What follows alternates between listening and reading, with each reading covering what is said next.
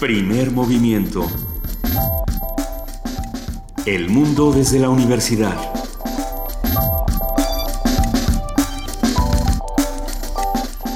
Muy buenos días, son las 7 de la mañana con 3 minutos de este viernes 19 de agosto. Estamos aquí en Radio UNAM arrancando primer movimiento, querida Luisa Iglesias. Querido Benito Taibo, muy buenos días. Un gusto amanecer contigo y con todos los radioescuchas esta mañana. Les mandamos un inmenso abrazo y los invitamos a que se queden con nosotros de 7 a 10 de la mañana. Muchísimas cosas han pasado, eh, de todo un poco, de todo un poco y, y pues se avecinan tiempos violentos. Pues eh, todo parece indicarlo a partir de este levantón de un hijo de El Chapo Guzmán en un restaurante en Puerto Vallarta. Ah, no se sabe bien a bien qué está sucediendo. Parece ser que es el. Bueno, que hay una guerra entre cárteles, el cártel de Sinaloa y el cártel Jalisco Nueva Generación. Y, bueno, no, no queda claro absolutamente nada. Faltan muchas piezas para poder seguir con este comentario. Saludamos a nuestra jefa de información y amiga Juana Inés de ESA. Buenos días, Juana Inés. Buenos días. Por otro lado, ayer sale la, el reporte de la CNDH anunciando que según sus investigaciones, eh, las, los, eh, las muertes en Tanguato se debieron a, hubo por lo menos 22 em, ejecuciones, ejecuciones extrajudiciales. Habrá que, Y todo parece indicar que fueron provocadas por la Policía Federal. Eso es un primer reporte de lo sí, la Comisión Nacional de Seguridad ya salió a decir que no. Eh, vamos a ver cómo se desarrolla esto. Muchas fosas que se encontraron alrededor de todo el país. Ese es otro tema que se podrá discutir. Que se encuentran todos los días. Eso Y por otro lado, en las buenas, medianamente buenas noticias, parece ser que en Veracruz se va a volver legal el derecho a decidir si uno quiere abortar o no. Ah, menos mal.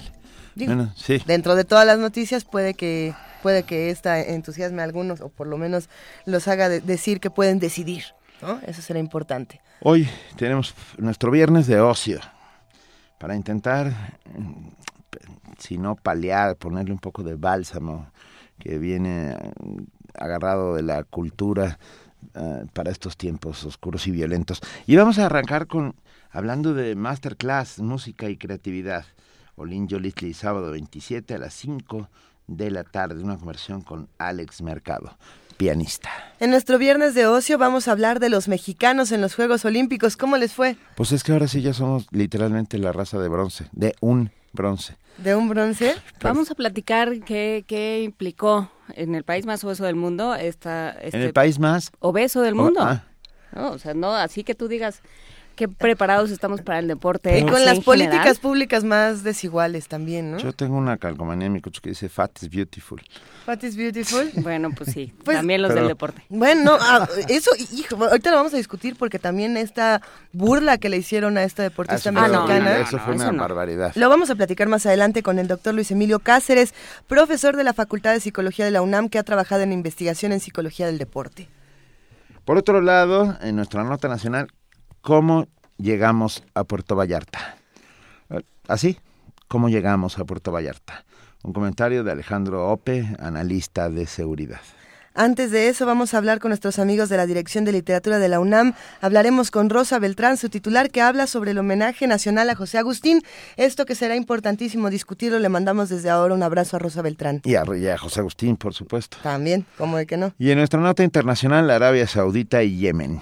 Dos países eh, dos formas de ver el mundo. Nadie me creía. Pleito, ya se salió Médicos Sin Fronteras de, de Yemen porque atacaron los hospitales. Luisa lleva días diciendo, tenemos como tenemos que hablar de Kevin, tenemos que hablar de Yemen. Desde 2014, les digo que Yemen. No, bueno, desde sí. Es que este pleito lleva, lo hemos este platicado aquí, este pleito lleva desde pues bueno, sabremos más sobre, sobre el tema de Arabia Saudita y Yemen con el doctor Moisés Garduño, profesor de la Facultad de Ciencias Políticas y Sociales de la UNAM. En la participación del antiguo Colegio de San Ildefonso, vamos a hablar con Andrea Herrera, responsable de investigación y publicaciones del Colegio SIAC.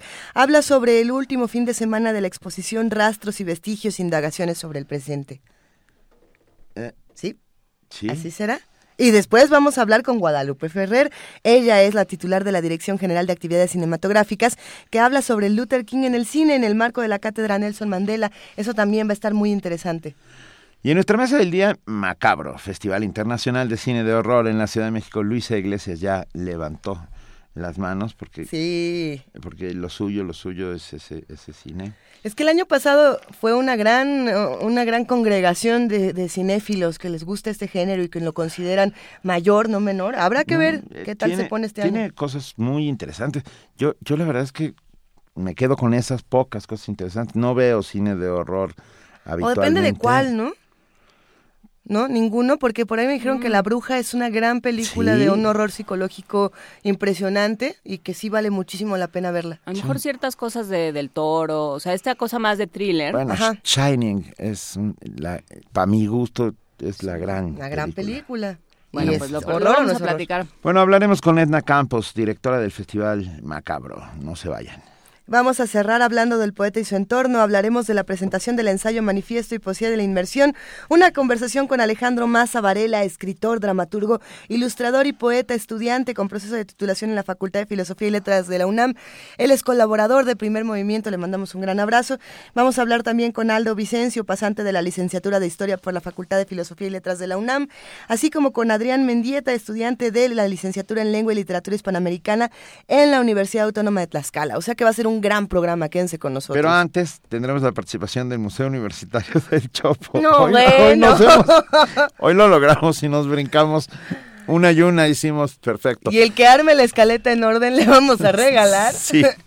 No, le, le, vamos a pedir una disculpa. Va a ser un gran programa, quédense con nosotros. Por lo pronto, arranquemos con una nota.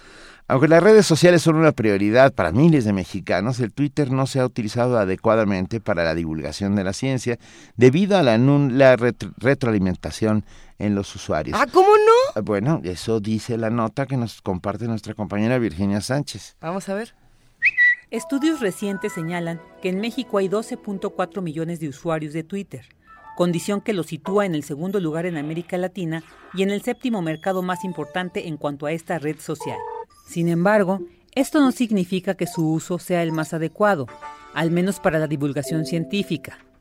Probablemente ello se deba a la falta de retroalimentación que caracteriza a esta red, que a diferencia de Facebook, se conduce a través de seguidores y no permite una retroalimentación, señaló el doctor Carlos Adolfo Piña García, investigador del Instituto de Matemáticas Aplicadas y en Sistemas de la UNAM. Yo considero que quizás el uso de Twitter en términos de la República Mexicana no está alcanzando el uso que desearíamos o el uso que desearían algunas instituciones de divulgación en particular divulgación de la ciencia. Digamos que las mujeres publican el doble que los hombres y eso ya nos está diciendo algo, ¿no? Que a lo mejor las mujeres tienen más interacción en esta red social, pero de ahí en fuera, tal vez como no tenemos un feedback o una retroalimentación como en otras redes sociales, como en Facebook, tal vez no tenemos como la motivación para seguir produciendo información a través de esta red social. A decir del académico, estos indicadores pueden ser útiles para estudios, pues reflejan comportamientos sociales. Uno de los principales beneficios es que a través de la expresión de los llamados tweets en estos 140 caracteres sería más fácil extraer conocimiento o extraer información que nos pudiera llevar a determinar el comportamiento o tener una especie de, un microscopio social o un microscopio citadino que nos llevara a entender el comportamiento de la sociedad en términos de un análisis de sentimiento, lo que expresa la gente en diversas delegaciones, por así decirlo, en el Distrito Federal o en otros estados de la República en términos de participación política o incluso a nivel de delincuencia, porque es bien sabido que, bueno, Twitter es muy utilizado en el Distrito Federal, seguido por Monterrey, Guadalajara, evidentemente, pero en otros estados de la República es un poquito bajo. Habría que ver, no tenemos a lo mejor la tecnología o los dispositivos para utilizarlo. Entonces, hay cúmulos o grupos de personas de la República que no cuentan con la tecnología o la infraestructura para siquiera utilizar un dispositivo móvil.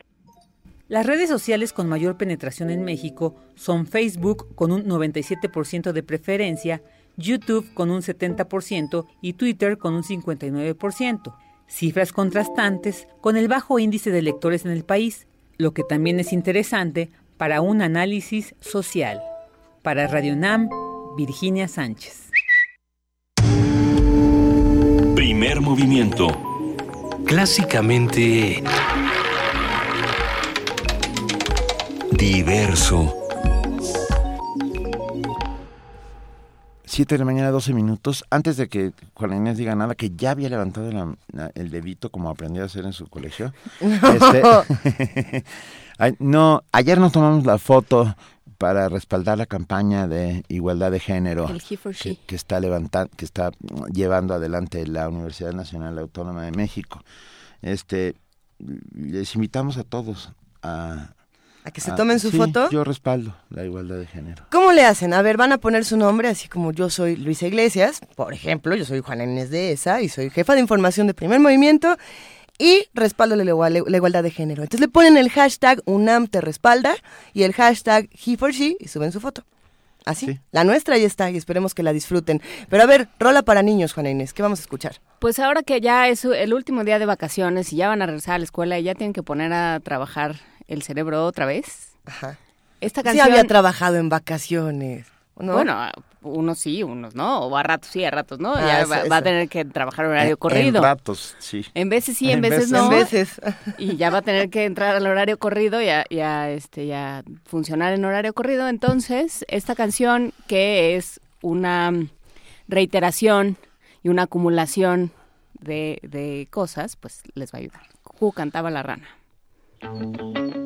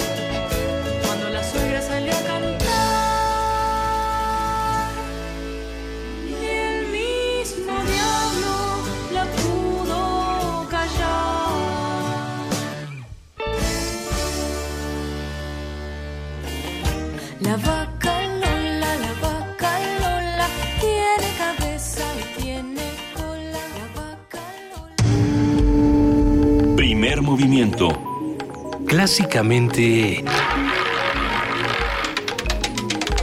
Universitario.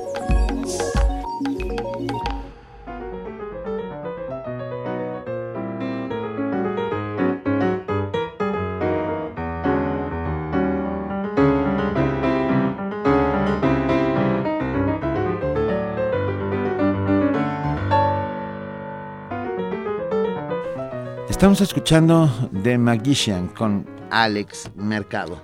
Alex Mercado es pianista y nos va a hablar eh, sobre música y creatividad, esta masterclass que se realizará el sábado 27 de este mes a las 5 de la tarde. Alex, bienvenido a Primer Movimiento. Hola, buenos días y un saludo a todos eh, los escuchas de Primer Movimiento.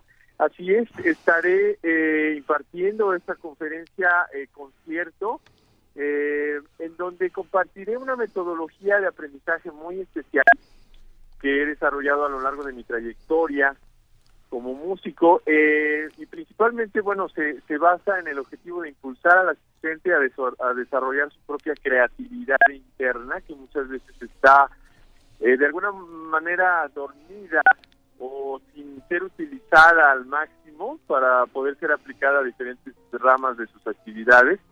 Eh, la música es un lenguaje principalmente que expresa eh, emociones, expresa pensamientos, pero eso es un lenguaje que puede ser aprendido eh, de una manera intuitiva, tal y como se aprendió el lenguaje materno, con el cual eh, se pueden expresar ideas bastante complejas de una manera improvisada, casi como en el jazz. Entonces, esta, esta metodología se centra en desarrollar la capacidad de la mente para percibir y asimilar el conocimiento de forma autodidacta y así optimizar el, aprendizaje pues de cualquier disciplina básicamente no solamente de la música sino de cualquier forma artística. Y bueno la creatividad es algo que puede ser aplicado a, cualquier cosa que hacer Bien, las masterclass son una suerte de leyendas urbanas, ¿no? Suceden ahí muy, muy de vez en cuando. Nunca la olén yo Y es rarísimo, ¿no? Así es, es un, es un ciclo bastante original de, de masterclasses eh, en donde se pretende precisamente acercar a la gente al proceso creativo eh, de los artistas y por supuesto eh, que estos eh, puedan compartir sus conocimientos no solamente a músicos sino a personas que quisieran entender y profundizar en qué consiste la creación de una obra eh, o, cuál es el sustento de las composiciones de un autor. Eh, yo he tenido el privilegio de eh, plasmar ya 30 composiciones en tres diferentes discos y, y, voy a precisamente compartir también interpretaciones de estas obras, de tal manera que va a ser una conferencia interactiva, habrá una sesión de preguntas y respuestas al final y bueno, eh, es, es algo es algo innovador, es algo nuevo y, esperemos que este ciclo continúe. Eh, como bien dices, pues la invitación se extiende para que nos acompañen el próximo 27 de agosto en la sala de vueltas del Centro Cultural Olín de a las 5 de la tarde. Y bueno, hay una promoción de dos por uno. Eh, los boletos ya están a la venta y eh, para mayores informes pueden acercarse a, y llamar al, al teléfono 5611 33 19. Otra vez repetimos el número, perdón, Alex. El número es 5611 33 19. Bien. Y Eh, también, bueno, en, en, las redes sociales eh, eh, me pueden encontrar como Alex Mercado, eh, y ahí estaré anunciando y haciendo recordatorios del, evento.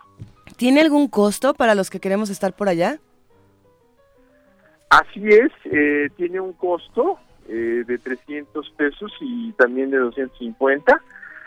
y bueno, los invitamos a adquirir sus boletos vía Ticketmaster o bien el, día del evento también. Excelente. y bueno, va a ser va a ser una, una experiencia muy muy buena para todos los asistentes y bueno para mí un privilegio poder compartir algo de esta metodología que es especial es es única porque yo la he estado desarrollando ya es un, un, un, concepto eh, muy bien eh, armado y explicado que presenta una opción diferente a los músicos para aprender la música de una manera autodidacta, intuitiva y que la puedan realizar de una forma natural y también invitar al auditorio a que se incorporen a ese quehacer artístico de alguna manera y lo apliquen en sus vidas. Esto quiere decir que no es necesario ser un músico profesional para asistir a la masterclass. Ah, sí, claro, está abierta a todo público eh, de cualquier edad, eh, con el interés simplemente de saber eh, más acerca del proceso artístico y eh, en este caso en particular cómo pueden ellos mismos desarrollar su creatividad interna para aplicarla a, lo que ellos quieran. Entonces la, invitación está extendida para todos. Eso, Pues bien, ya, ya, ya lo tenemos anunciado en nuestras redes sociales, ya lo han oído nuestros amigos, el 27 de agosto a las 5 de la tarde, Alex Mercado uh, dará su masterclass en el Centro Cultural Olin Yolisli. Te mandamos un muy fuerte abrazo, Alex. Muchas gracias, muchas gracias, un placer haber estado con todos ustedes y espero verlos el próximo 27 de agosto. Claro que sí, y nos vamos con un fragmento de una pieza que creo que es tuya, es Refraction. Es lo que estamos fondeando ahorita. ¿No? Así es. Ah, así el es. primer disco de Watcher grabado con Aaron Cruz y Gabriel Puentes en 2012. Pues, es- pues nos vamos con Refraction de Alex Mercado. Gracias, Alex. Muchas gracias. Gracias, Alex. Hasta luego. Un abrazo. Buen día, un abrazo.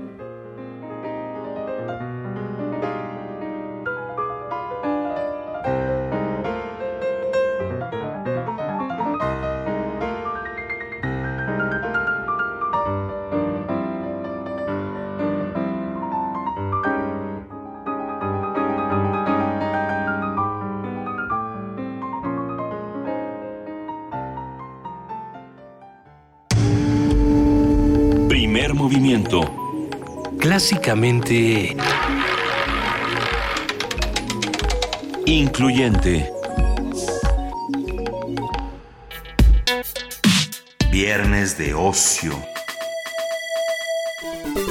A dos días de que concluya la justa olímpica, los resultados para la delegación mexicana son bastante desalentadores.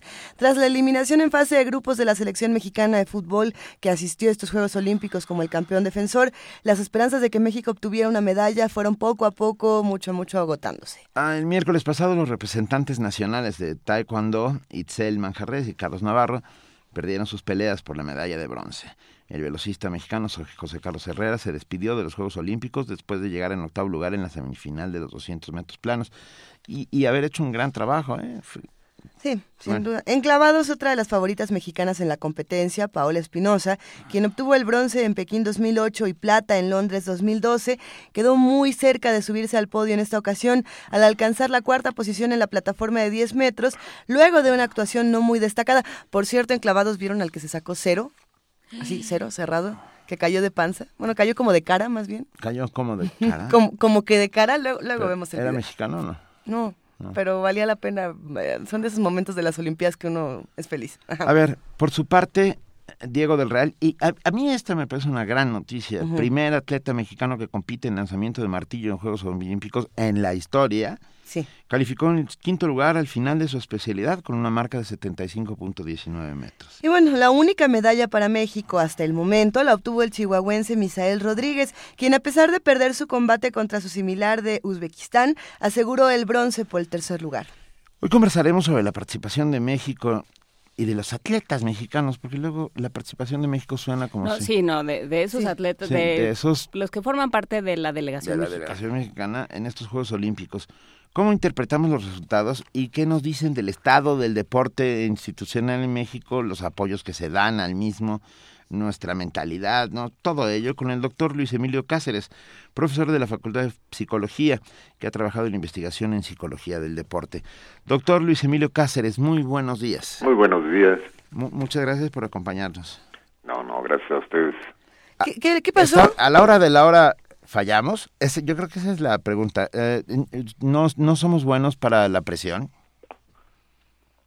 Bueno, los deportistas están acostumbrados a la presión. Sí, claro. El, eh, no, no somos así todos.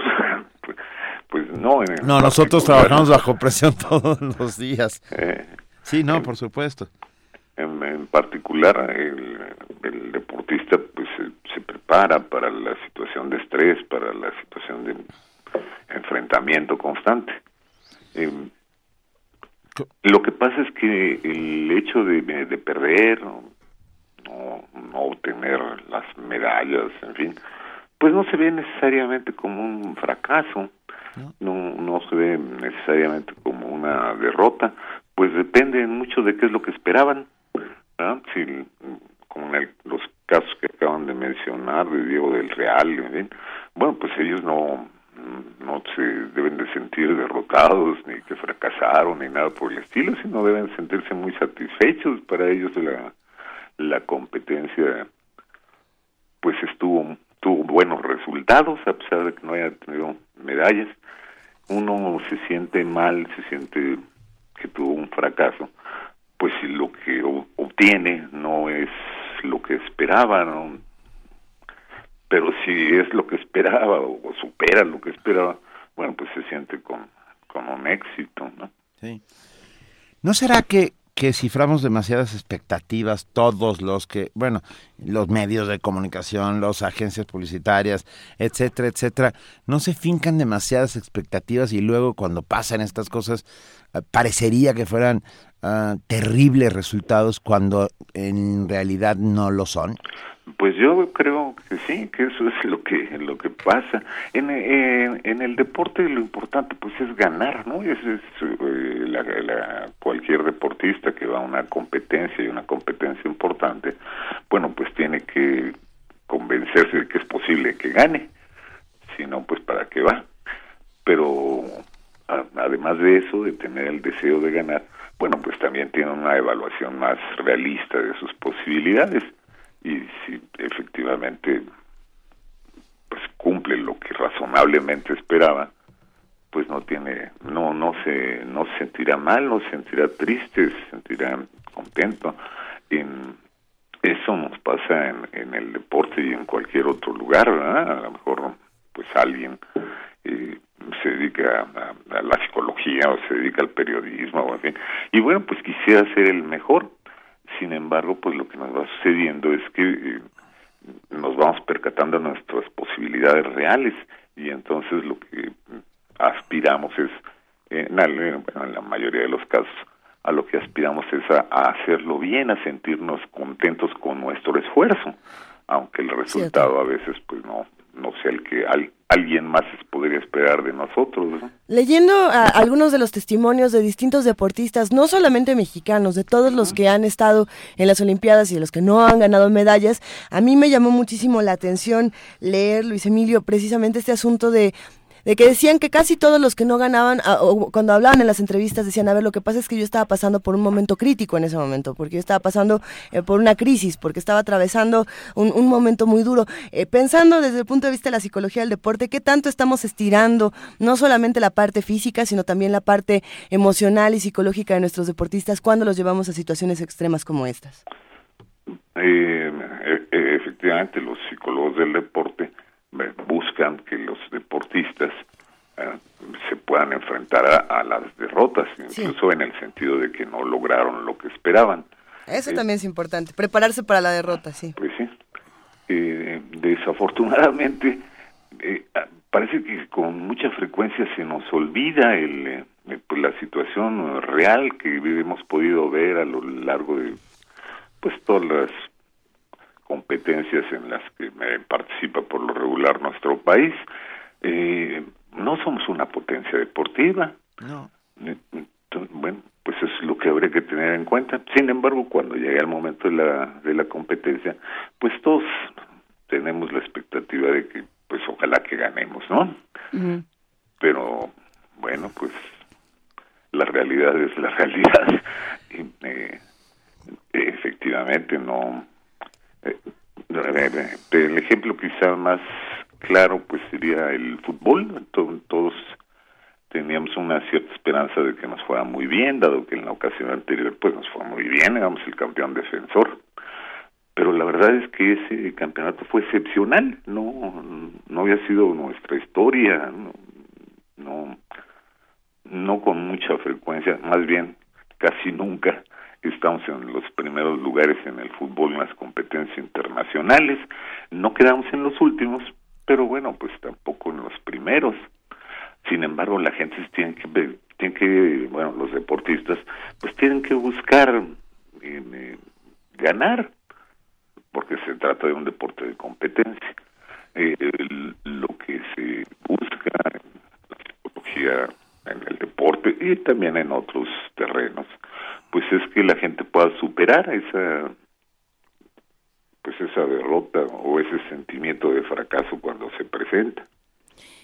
Creo que estas, eh, las gestas deportivas en general, pero esta yo creo en particular, son una bonita cámara de GESEL para, para cualquier psicólogo y, más un psicólogo interesado en psicología del deporte como usted, doctor. Eh, ¿Qué ha visto, digamos, tanto del lado de, de, lo que sucede en Brasil como lo que está sucediendo en, en, México con todos los que somos entrenadores, atletas este, de alto rendimiento y que, ¿no? que de pronto nos sentimos que somos parte del equipo olímpico y, y que nos están quedando a deber? ¿Qué es lo que ha visto? Lo, en, en, estas Olimpiadas en particular. Bueno, lo, lo, que he visto es que efectivamente para el, el público en general, pues hay un, un, cierto sentimiento de que nos está quedando a deber el, uh -huh. el equipo que pues, por el conjunto de deportistas que fueron por allá eh, eh, sin embargo eh, pues si seguimos varios de los casos pues varios de los casos supongo que sus expectativas fueron muy cercanas a los a sus resultados porque en la mayoría de las entrevistas, bueno, lo que se ve es que la gente está contenta de haber participado, los deportistas como tales, salvo algunas excepciones que sí, efectivamente, su expectativa pues era de quedar en los primeros lugares y no lo lograron. Y ahí sí lo que notamos es una tristeza pues bastante profunda. Sí. ¿Qué, ¿Algo? es, ¿Qué, es, lo que se, se supone que de, debería de, fomentarse en el deportista ante esa situación? Bueno, pues sobreponerse a la derrota. Eh, ¿Hay elementos para que lo pueda hacer? Sí, en estricto sentido, sí. Eh, el hecho de que, que, a veces se tenga éxito, pues a veces no. El, el hecho de que a veces se alcance lo que se lograba y a veces no. Pues no nada más en el deporte, sino en general se, se, podría ver como que a veces uno recibe menos de lo que espera. Y eso genera eh, psicológicamente algunos eh, aspectos importantes dignos de, de, darle seguimiento. Cuando alguien eh, siempre tiene éxito uh -huh. el primer fracaso pues realmente hace que pierda la, la confianza y es difícil que se sobreponga cuando alguien a veces tiene éxito y a veces no, pues ese hecho eh, nos permite aprender a que es probable eh, que no se logre lo que se esperaba. Y eso, el, hecho de que a veces sí y a veces no, pues genera una persistencia. No, no nada más en, el deporte, sino en general e incluso no nada más en los seres humanos. ¿No habría que hacer dentro de la psicología del deporte una nueva rama que es psicología de la política del deporte. O del aficionado. O de, de, de, de, los políticos, porque yo creo que ellos son los que nos, los que nos meten a todos en dinámicas de pensamiento que lo, vamos a ir a Río de Janeiro con la mejor delegación que hemos tenido, bla, bla, bla. Este, regresaremos por lo menos con ocho medallas. No, no lo sé. Eh, el plantearse el poner este nivel de exigencia y vendérnoslo a todos, eh, estos, estos, estos curiosos personajes que de alguna manera se están jugando la chamba, este, nos meten a todos en esta dinámica donde percibimos todo como un ver absoluto fracaso. O sea, hemos estado oyendo como, y bueno, incluso cosas terribles. Hemos visto cómo la gente se ha metido de una manera feroz contra la atleta la, la gimnasta mexicana Alexa, ¿sí? creo que se llama Alexa. Por, por su forma de... Por, por, su cuerpo. Por su cuerpo, exactamente. Sí. Alexa Moreno es su nombre. Sí, eh, yo creo que ahí colaboran dos partes. Una primera parte es que la, la gran mayoría de nosotros, pues no somos expertos en, en los deportes. Eh, en, quizá conozcamos más del fútbol que del resto de los deportes. Eh, eh, para poder ir a una competencia como esta, se tiene que haber logrado una marca. No, no va quien, quien quiere, sino quien efectivamente demuestra que tiene posibilidades. Las posibilidades no son eh, a todos los que van necesariamente están catalogados como el número del 1 al 3, ¿verdad? sino que están catalogados en un, en un rango mucho más amplio.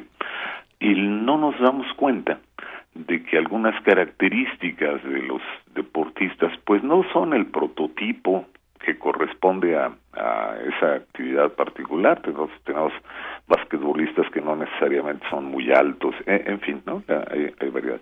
Si uno se, se fija en las diferentes delegaciones que van por ahí, bueno, pues no no todas las gimnastas corresponden al prototipo de la gimnasta, incluso la que en estos juegos ha sido pues una verdadera estrella, pues no corresponde al prototipo de la gimnasta.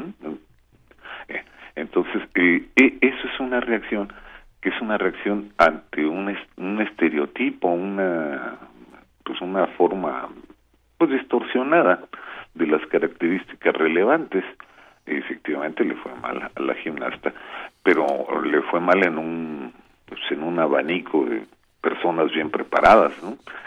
que eh, pudo lograr las marcas pues a pesar de su físico que aparentemente pues pensaría uno que no.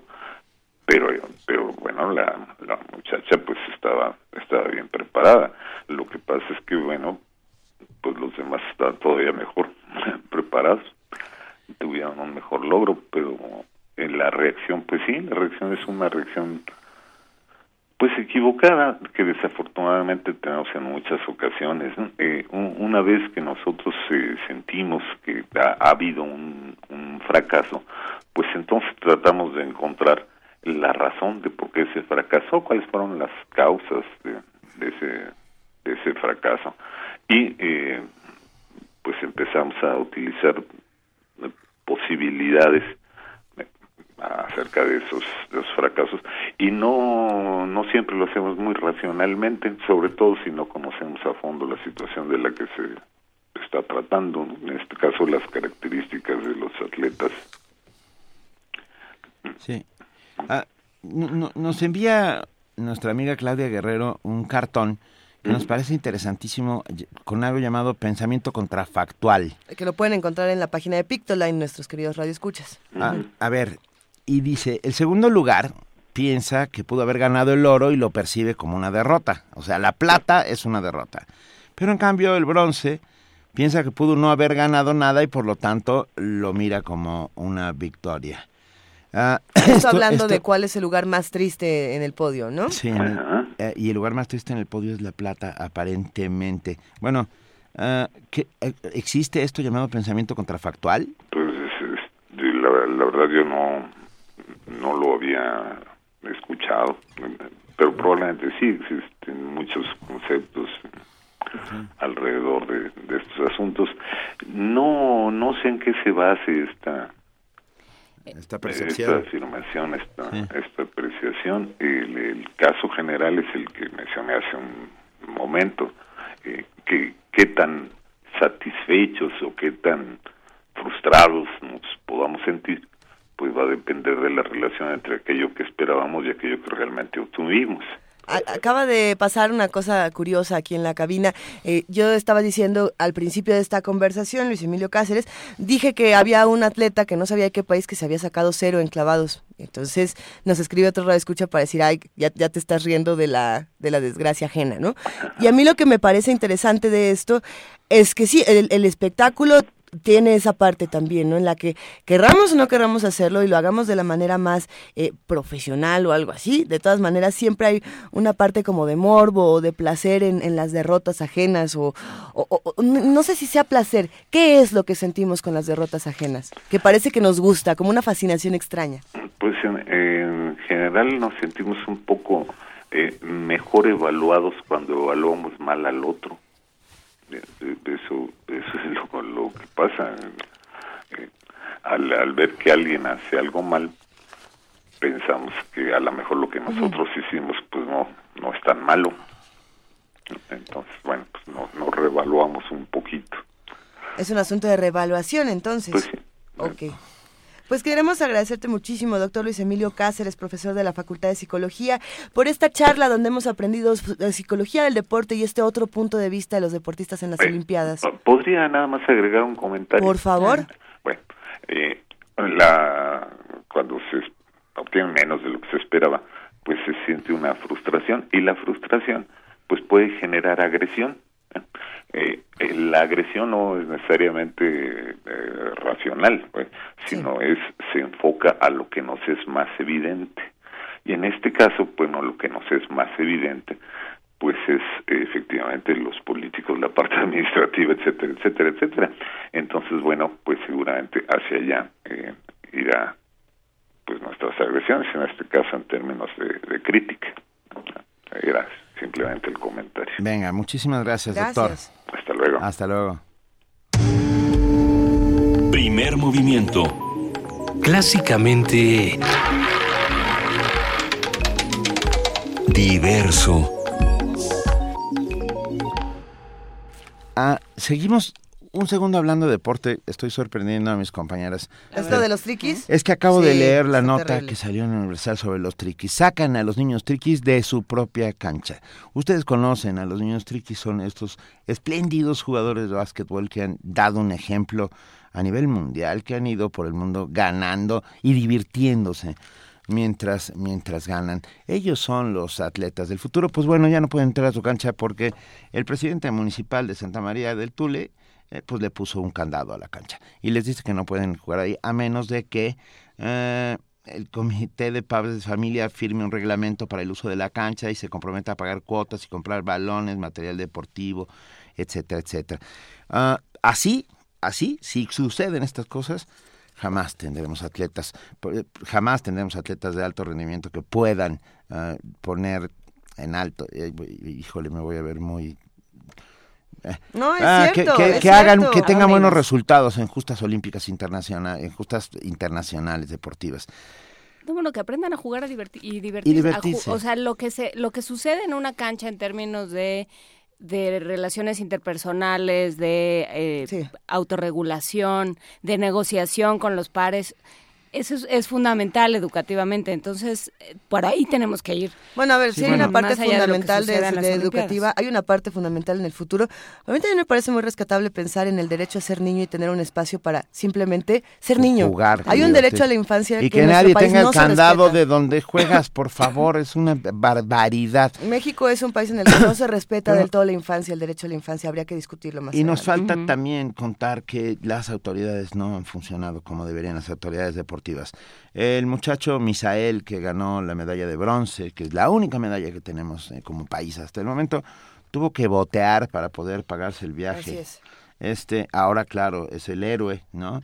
Supongo que, que vendrán a pedirle disculpas o lo reembolsarán el dinero del boleto. No lo sé, pero siempre pasa este tipo de, de, cosas dramáticas. Los de pantalón blanco que se pongan el pantalón corto y sientan una vez lo que sucede. Pero bueno. Escuchemos música para seguir discutiendo este tema. Los invitamos a que nos digan qué opinan en redes sociales y los dejamos con esta canción de Jamie Lydell. Este es, un creador inglés bastante experimental que a mí me gusta mucho y bueno, vamos a escuchar Multiply, una recomendación de Alejandro Quevedo.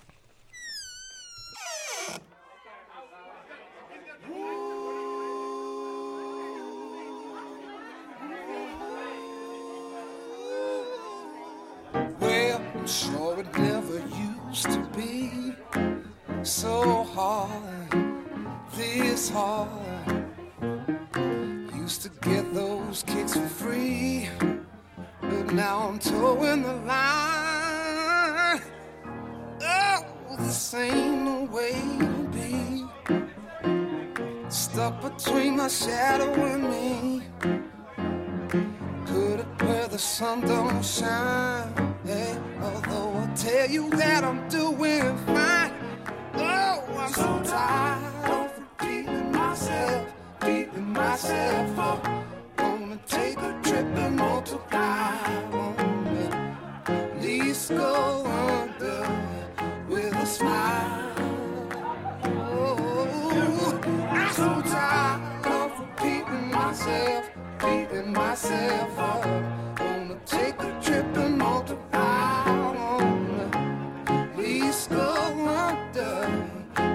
smile.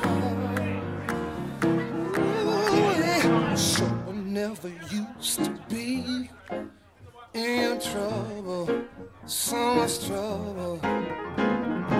Love is just a shackle I see coming out of my mind Ooh, this ain't no way to be. Stuck between my shadow and me. Sun's going down, it's getting dark in here. Still, folks say I got nothing to fear. I'm so tired of repeating myself, beating myself up. Gonna take a trip and multiply.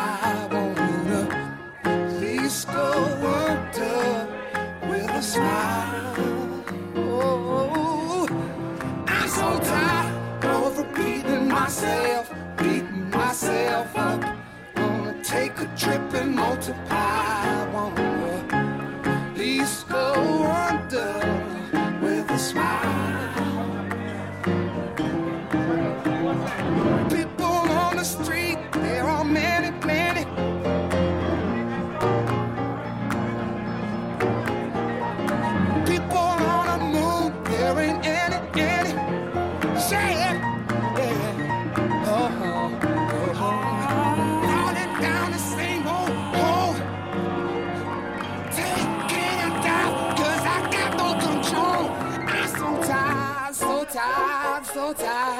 So tired, so tired, so tired, so tired, so tired, so tired, so tired, so tired, so tired, so tired. I'm so tight.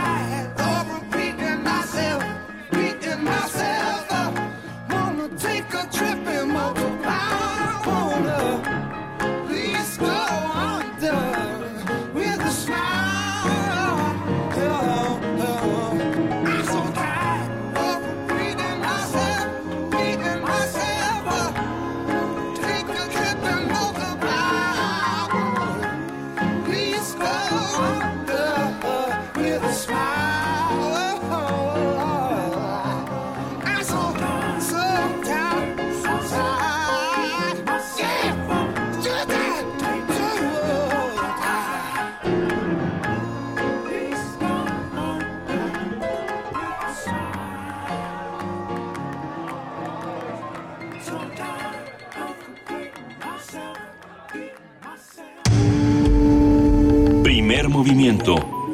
Clásicamente Reflexivo. Son las 7 de la mañana con 50 minutos.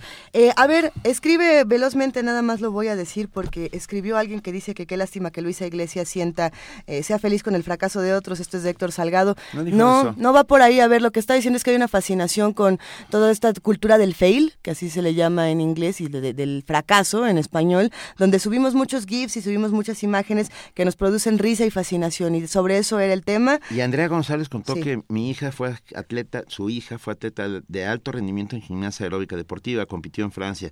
La federación no le dio absolutamente nada. Los padres Ay. pagamos avión, hospedaje, vendimos fruta en Ciudad Deportiva y los uniformes que llevaron eran prestados. Para que vean cómo se les gasta el deporte nacional. Todas Pero- estas historias serían dignas de la literatura, serían dignas de escribir novelas, ensayos, libros. Y para hablar de todo eso, ya tenemos aquí a Rosa Beltrán, titular de la Dirección de Literatura de la UNAM, que nos va a hablar esta mañana sobre el homenaje nacional a José Agustín. ¿Cómo estás, querida Rosa? Buenos días. ¿Cómo están? Buenos días, querida Luisa, querido Pero, Benito. querida, te tengo que decir antes que no nos podemos seguir viendo así.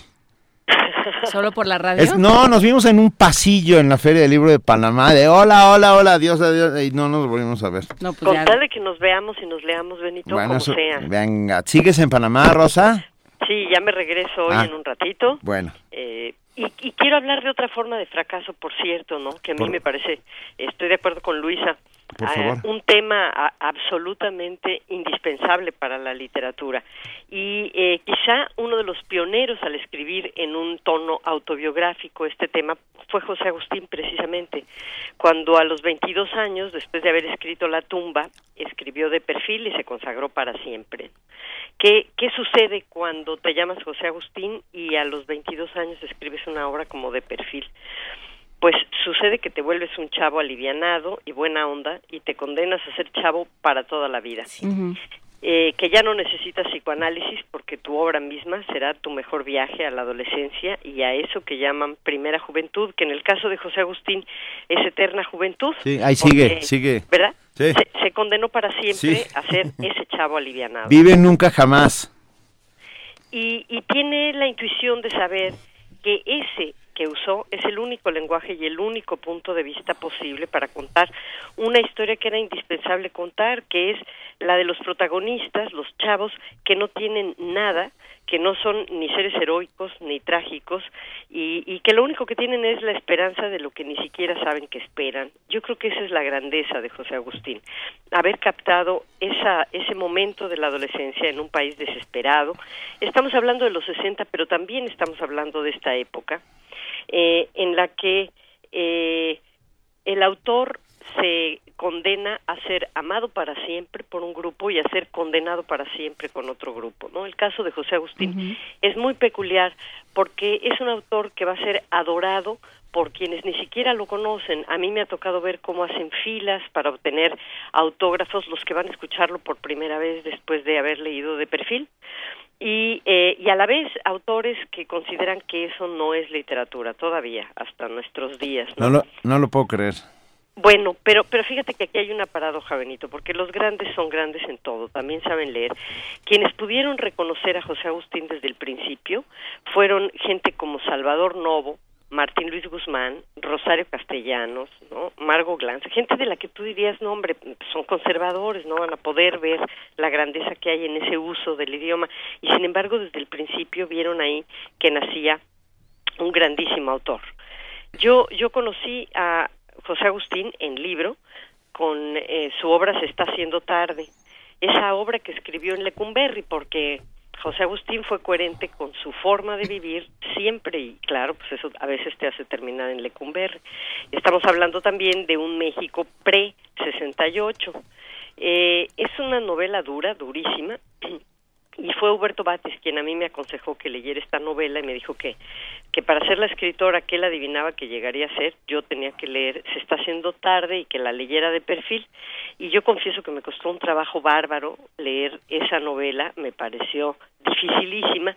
Y como Huberto Batis era raro, yo no entendía muy bien qué quería decir con esto de, de leer Se está haciendo tarde y que la leyera de perfil, ¿no? Suponía que era como una modalidad, una metodología.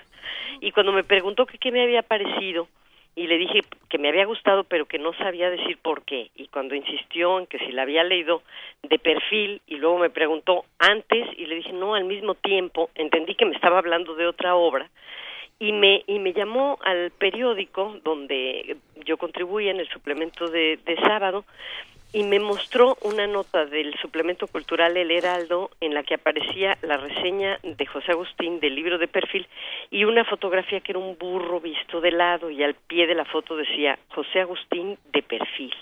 Entonces, en ese momento, como en todos con Huberto, no sube, no supe si lo que estaba haciendo era un elogio o una crítica.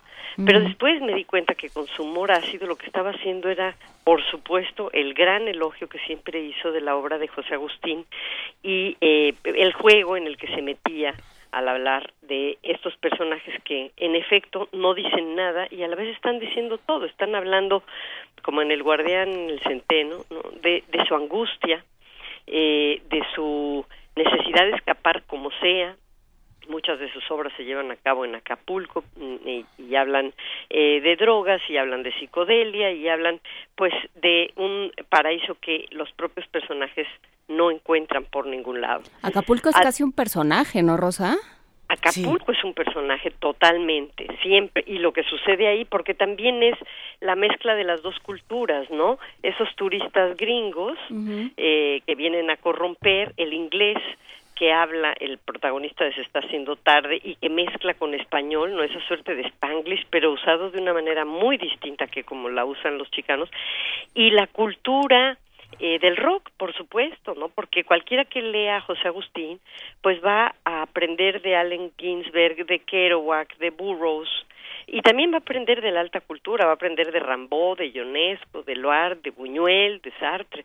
O sea, para mí José Agustín fue mi gran maestro sin haberlo conocido de persona, en persona entonces. Yo no tomé clases con él, pero me acompañó a clases por mucho tiempo a la Facultad de Filosofía y Letras de la UNAM, eh, donde por cierto lo invitó alguna vez Margarita Peña como el hondero y después María, María Luisa Puga, quienes tomaban ese taller, yo no tuve la suerte de tomarlo, eh, y siempre nos parecía que era pues un chavo alivianado, o sea, uno de nosotros con el que podíamos platicar y que era facilísimo escribir como él escribe, ¿no? Y claro, cualquiera que lo lea ahora se va a dar cuenta de lo enormemente difícil, de cómo lo que hace es eh, mimetizar ese lenguaje, es como si lo estrujara, lo doblara, lo retorciera, lo convirtiera en lo que quiere para decir todo lo que quiere de una manera que parece mm, natural, muy natural.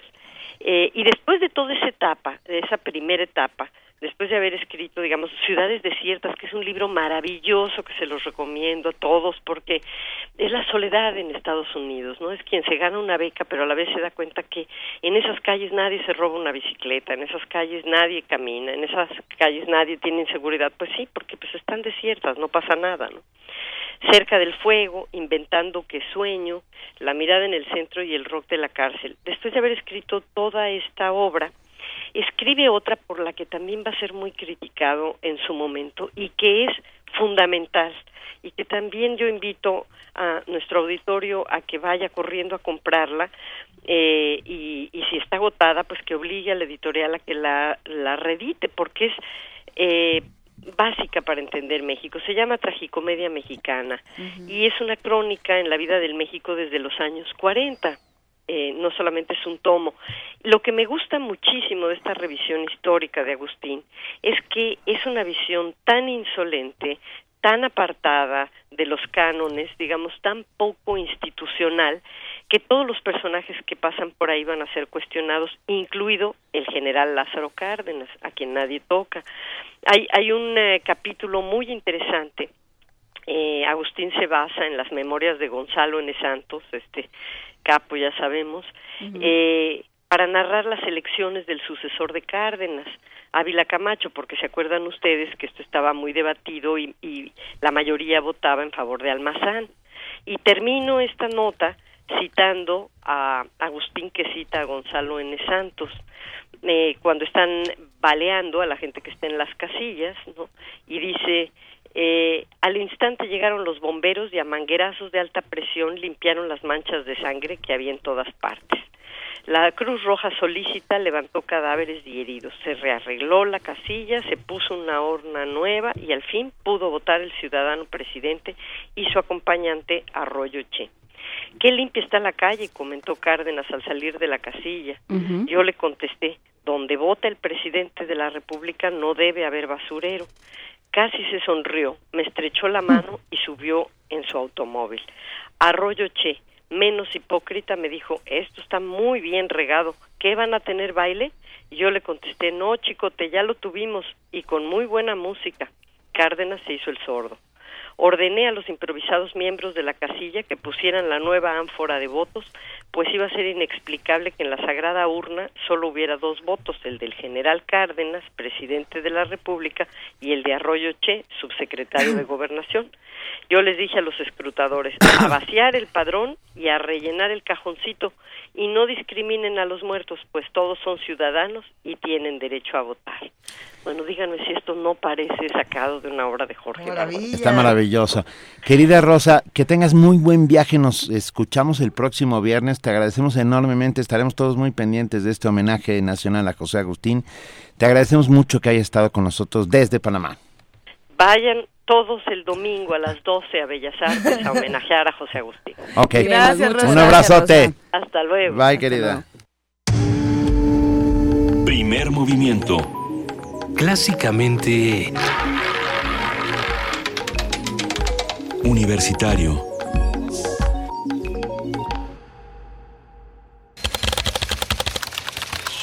Informativo.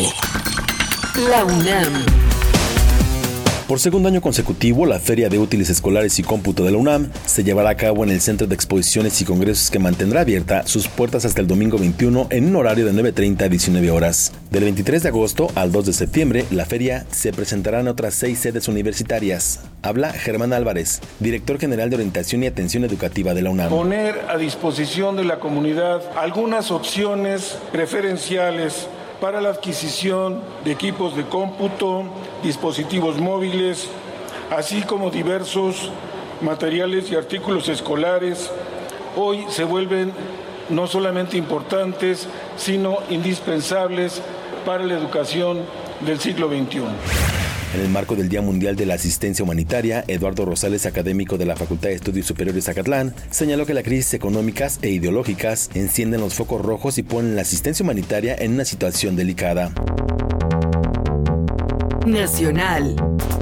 La Coordinadora Nacional de Trabajadores de la Educación acordó no regresar a clases el próximo 22 de agosto. Habla Adelfo Gómez, líder de la sección 7 de Chiapas. A nadie le conviene que el gobierno federal pueda seguir administrando, administrando conflicto, estableciendo una doble ruta de posibilidades. Pero bueno, nosotros, mientras no encontremos una ruta importante de salida, nuestra ruta política y de manifestaciones continuarán en las diferentes partes de la República.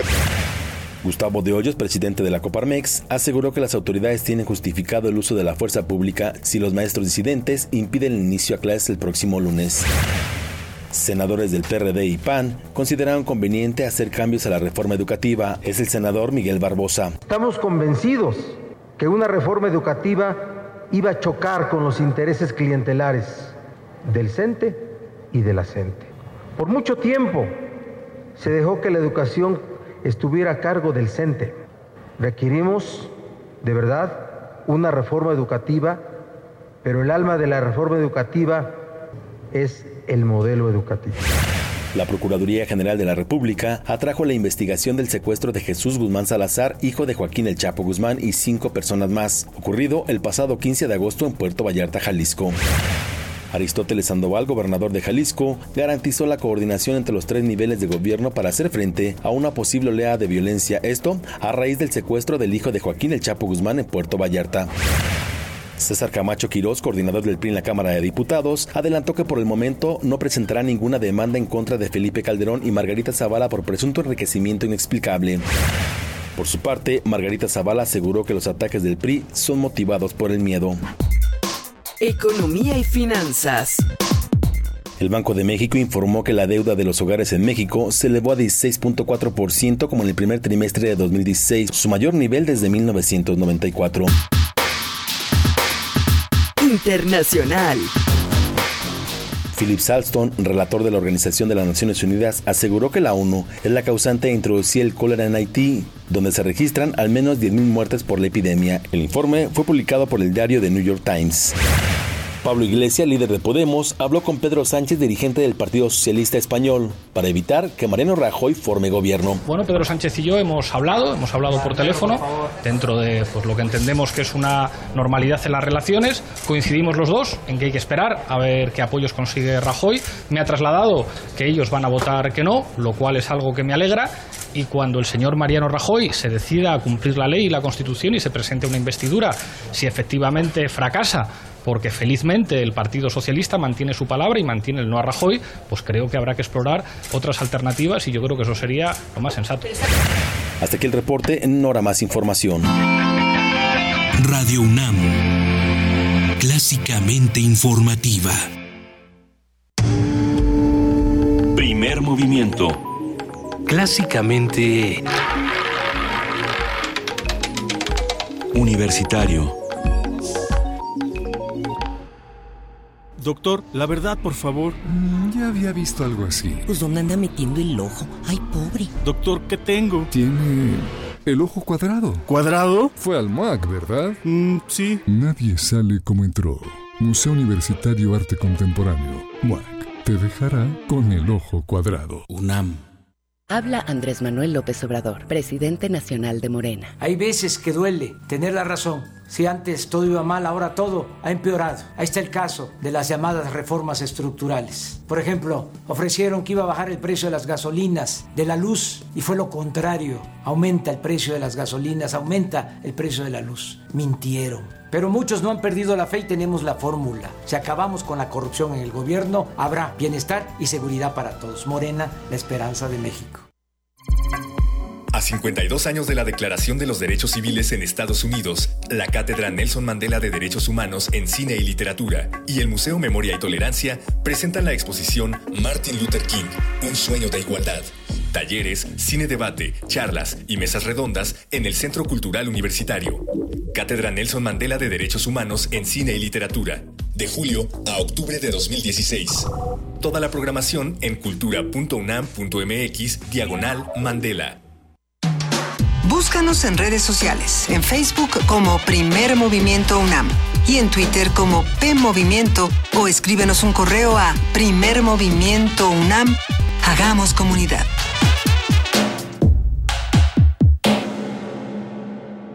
8 de la mañana con 7 minutos estamos arrancando la segunda hora de primer movimiento. Aquí Benito Taibo, Juana Inés de esa, Clásicamente anárquicos. Anárquicos, clásicamente de todo un poco. Perdón, muy rápido antes de que entremos a lo que vamos. A ver. Ah, hoy se estrena en cines Epitafio, la conquista del Popocatépetl. Esto, eh, a ver, trata sobre la conquista, trata sobre unos conquistadores españoles que deciden escalar el Popocatépetl. No, no me queda claro por qué, pero vale mucho la pena. Una Por película. motivos por los cuales hay que ver la película. Es una película de Julen Olaizola y Rubén Imas. ¿No se llevó muchos premios esta Está, película? bueno, fue selección oficial de cine latino de Toulouse, de Tallinn Black Nights, del. Festival de Lima, de la Ribera Maya y del FICUNAM. Se estrena hoy en cines. ¿Saben qué? Vayamos a ver cine mexicano, porque siempre el primer fin de semana es importantísimo para, para el cine mexicano. Epitafio, de Julen Olaizola y Rubén Imas. Luego vamos a hablar con ellos para saber por qué los, los, los españoles con Porque la armadura gallina y todo el camino y los, iba- y iban los conquistadores. hacia, hacia el Popocatépetl. El Popocatépetl. Venga, tenemos, tenemos más boletos que les vamos a regalar el día de hoy, pero nos vamos primero a una nota, así que váyanse preparando, amigos tuiteros, porque van unos boletos que les van a gustar. Pero por lo pronto, investigadores de la Facultad de Psicología de la UNAM concluyen que el uso excesivo de dispositivos móviles, para los que se duermen con el celular ahí junto a la almohada, esto provoca la fatiga informativa y el tecnoestrés. Ay, nuestro compañero Isaí Morales tiene la información. Los dispositivos móviles tienen cada vez más presencia en nuestras vidas. Facilitan las actividades académicas, laborales o sociales y nos mantienen informados de muchas cosas que requerimos. Sin embargo, ese flujo de información y capacidad de conectividad también genera un trastorno emocional conocido como tecnoestrés. El término fue acuñado en 1984 por el psicólogo industrial Brecht Broad, quien puso de manifiesto que se trata de una enfermedad moderna de adaptación causada por una inhabilidad de manejar adecuadamente las nuevas tecnologías. Néstor Fernández Sánchez, académico de la Facultad de Psicología de la UNAM, explicó las consecuencias del tecnoestrés. El tecnoestrés, o también llamado síndrome de fatiga informativa, se refiere a una serie de consecuencias que sufren las personas debido al uso y en algunos casos del no uso o enfrentamiento ante las, los dispositivos con los que se tiene acceso a la informática. Es decir, en su momento fueron las computadoras solamente y ahora hablamos de dispositivos de las tecnologías para referirnos también a las tablets, a los teléfonos celulares y similares. El trastorno no solo se padece por el uso excesivo de dispositivos electrónicos, también por la incapacidad de no saber usarlos. El académico señaló que en el ámbito laboral es donde se presentan más casos de este padecimiento. Hay que considerar el entorno de la persona, se da más en algunos casos en el ámbito laboral, precisamente, porque eh, hay algunos algunas personas que creen de que con la computadora o el dispositivo van a tener mayor eficiencia laboral. Y cuando la computadora falla, tienen esa angustia de que no están haciendo lo que deben. Eso es lo que ca- causa realmente, no, no es exactamente el uso o abuso de la tecnología, es lo que conlleva por no poder hacer lo que se estaba haciendo o lo que se tenía planeado. El doctor reveló cómo identificar este trastorno. la forma de identificar que alguien está padeciendo este tecnoestrés. En el aspecto de la salud, como los otros trastornos que hemos identificado, que son estados de ansiedad, taquicardia, inquietud, que conllevan después, en un segundo plano, a la inseguridad y en un tercer plano a la depresión. Depresión derivada de esa inseguridad. Y la inseguridad debido a que no enfrentan de manera adecuada esa angustia, esa ansiedad al uso de la tecnología.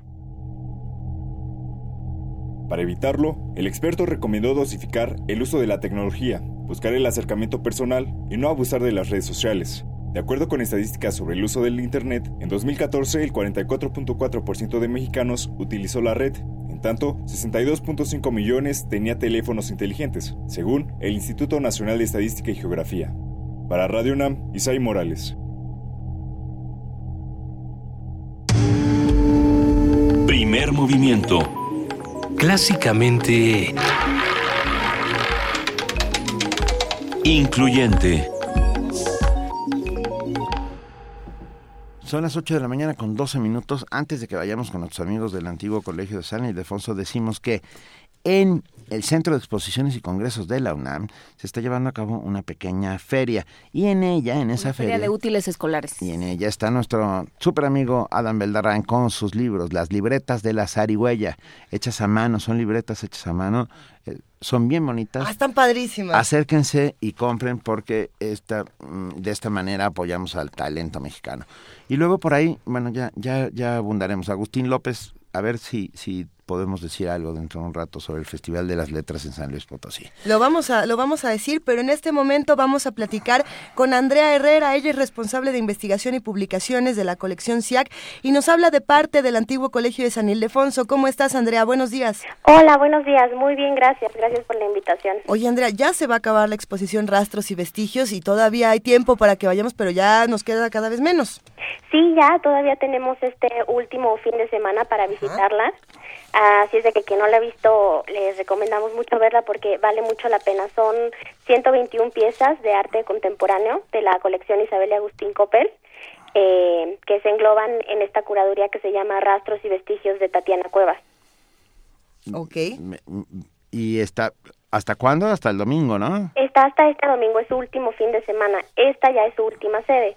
Estuvo anteriormente en el Museo Amparo de Puebla y en el Instituto Cultural Cabañas de Guadalajara y cerramos la itinerancia en San Ildefonso. Lo que me llamó muchísimo la atención, Andrea, de toda la exposición de rastros y vestigios, eh, fue todo el contenido que salió a partir de toda una serie de charlas, de talleres, eh, de exposiciones siguientes, de trabajo en comunidad, comunitario de las personas que asistían al museo. Y me gustaría preguntarte qué va a pasar con todo eso. ¿Tomaron fotografías? ¿Hay vestigios o rastros de lo que ocurrió en esta misma exposición? Sí, por supuesto. Eh, bueno, un registro evidentemente el ciclo de conferencias, que eran charlas entre los artistas de la colección, como Jonathan Hernández, Abraham Cruz Villegas y algunos otros más, y investigadores o curadores. Eh, me parece que el museo llevó un registro que en, en, audio que eventualmente esperamos compartir en nuestras redes sociales y en nuestra página de internet. Eh, los talleres, que fue un taller de una cápsula del tiempo donde las personas podían interpretar la sociedad actual y trasladarla a un taller manual. También se tienen por ahí algunos algunos eh, de estos ejercicios en el museo y pues sí, llevamos registro, claro. Y, y, cuéntanos con qué va a cerrar eh, Rastros y Vestigios, ¿Qué, qué nos vamos a encontrar en este último fin de semana para que nos demos una vuelta todos hasta el centro. Eh, bueno, como les digo, es una selección de 121 piezas. Tenemos desde piezas de nombres muy representativos y definitorios para, para, la, para, el desarrollo del arte contemporáneo, como por ejemplo Andy Warhol y Joseph Beuys, ¿Sí? pero también piezas de artistas que son mucho más jóvenes y que vale la pena conocer, como por ejemplo el mexicano Marco Roundtree o Fritz Heirizar. Y a través de esta selección de piezas, pues es una invitación a una reflexión de la sociedad contemporánea, entonces es bastante interesante y vale mucho la pena que vayan a visitarla. Vale muchísimo la pena y sí, como bien mencionas, lo que nos queda es una reflexión fundamental y también la relación que nosotros estamos teniendo con distintos objetos y con distintas figuras fundamentales del arte, así como con figuras nuevas. A mí eh, participar, estar cerca de la exposición Rastros y Vestigios me pareció un, una gran experiencia y bueno, invitamos a todos a que se acerquen, Andrea. Sí, claro. Eh, eh, este sábado y domingo me parece que el museo va a estar abierto de 10 a 6 y bueno, también tenemos una audioguía disponible todo el tiempo de forma gratuita en el museo por si quieren acompañar su recorrido con audios, con entrevistas, con los artistas directamente explicando sus obras, pues qué mejor. Excelente. Pues venga, todos al antiguo colegio de San Ildefonso. Nos quedan hoy, mañana y pasado para ver rastros y vestigios. Exactamente. Te mandamos un inmenso abrazo, Andrea Herrera, responsable de investigación y publicaciones de la colección SIAC, y hablemos la próxima semana de qué es lo que se avecina para el Museo de San Ildefonso. Eh, muchísimas gracias por la entrevista. Va, Hasta un luego. abrazo. Hasta luego. Eh, vamos a escuchar Mi aire con Arik Brickman.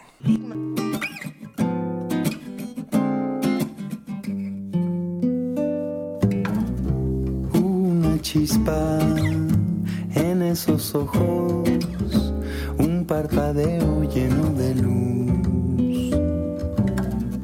La mano suave que roza la piel y el aroma que inunda la soledad. Y es que mi aire está lleno de ti. está lleno de ti. Mi aire está lleno de ti. Está lleno de ti.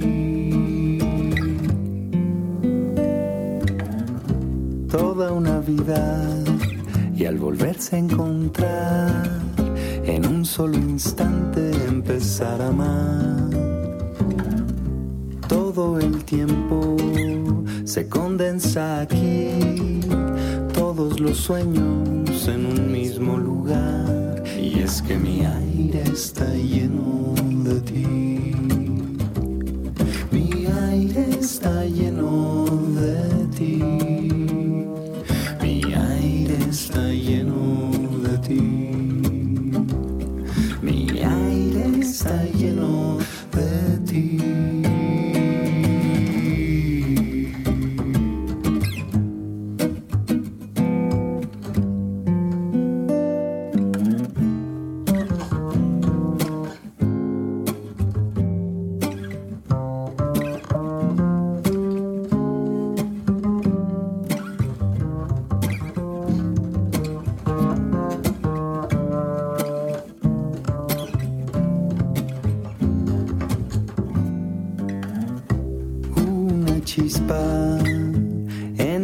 ojos, un parpadeo lleno de luz.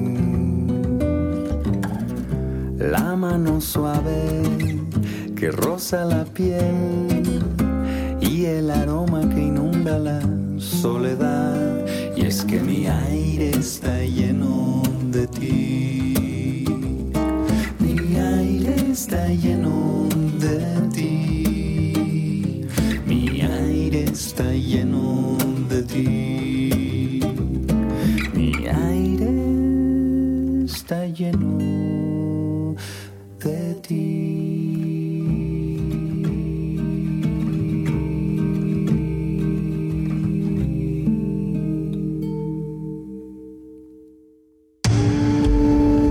Primer movimiento. Clásicamente... Diverso.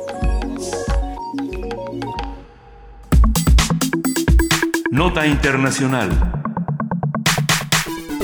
En marzo de 2015, Arabia Saudita lanzó una ofensiva militar contra Yemen, esto sin la autorización de la ONU, con el fin de eliminar al movimiento popular yemení Ansarollah y restaurar en el poder al expresidente, Abdu- a ver, a ver si lo puedo decir bien, Abdur Rabu Mansur Hadi, aliado de Riad. Sí. De acuerdo con el diario saudí Al-Watan, el número de misiles que ha lanzado Yemen al sur y suroeste de Arabia Saudita ha superado la cifra de 14.000. ¿Por qué es importante geopolíticamente eh, Yemen? Lo vamos a discutir. Ayer, tras 24 horas de los ataques aéreos que efectuó Arabia Saudita en el territorio yemení, las autoridades locales anunciaron la muerte de decenas de civiles. El ejército yemení lanzó en respuesta misiles contra las posiciones saudíes en la base de Al-Sudais, cerca de la frontera, en la provincia sureña saudí de Nairán, matando a militares de ese país. Desde el 2015, cuando empezó el conflicto, más de 9.000 personas, incluyendo 3.700 civiles, han fallecido, han muerto en Yemen, donde se enfrentan los hutíes, el ejército yemení y la coalición saudita. Esta mañana haremos un análisis del estado del enfrentamiento entre Arabia Saudita y Yemen, sus causas, repercusiones y posibles escenarios. Para ello nos acompaña el doctor Moisés Garduño, profesor de la Facultad de Ciencias Políticas y Sociales de la UNAM. Perdón. y espe- Profesor, sí, eh, perdón. especialista en estudios árabes e islámicos contemporáneos. Muy buenos días, doctor Moisés Garduño, ¿cómo estás? Muy buenos días, Benito, Luisa, Juana Inés. Es un eh, placer eh, volverlos a escuchar y quiero, pues rápidamente nada más aprovechar estos minutos para felicitarlos. Yo sé que hace muchos, hace algunos días hicieron el, el- la celebración de los dos años del programa y no había tenido la oportunidad de felicitarlos por teléfono, solamente por por mail, por este redes sociales y quiero de verdad, de corazón, felicitarlos por estos dos años de, de iniciativas, de buenas reflexiones y de una forma diferente de pensar la radio. Muchísimas gracias, querido Moisés. Oye, eh, precisamente hace dos años hablábamos nosotros contigo del tema de Yemen. Desde ya hace un rato lo hemos discutido. Eres una voz importante eh, para este programa porque cuando hablábamos de Yemen nos preguntamos cuál era la importancia geopolítica, que es una pregunta que volvemos a plantear ahora. Y, y bueno, las cosas han cambiado mucho y sin embargo es algo que quizás se podía anticipar. Pero, ¿qué es lo que está pasando en este momento en Arabia Saudita y Yemen? ¿Qué, ¿Por qué llegamos hasta aquí? Sí, la, la situación regional es una situación muy, muy grave la que estamos viendo ahorita. No nada más porque Yemen está en una de las peores crisis de su historia moderna, sino también por lo que pasa alrededor de ese país. Por ejemplo, el intento de golpe en Turquía vino a debilitar muchísimo el gobierno de Erdogan. Eso causa que haya realineamientos geopolíticos, particularmente en entre Arabia Saudí e Israel, el fortalecimiento de alianzas entre Irán y Hezbollah, particularmente en esa región, y eh, fortalecer las estrategias de otros países intervenidos, porque no solamente Yemen ha estado en esta situación, sino también países como en, en, Libia, Irak y por supuesto lamentablemente lo que hemos estado viendo en Siria. ¿no? Yemen, la situación de Yemen se tiene que conectar en este contexto porque no podemos analizar la situación de Yemen si no, eh, si no contextualizamos la serie de intervenciones externas que se han dado en estos países porque se han convertido en una arena de diferentes dinámicas de conflicto, tanto a nivel global, regional como local.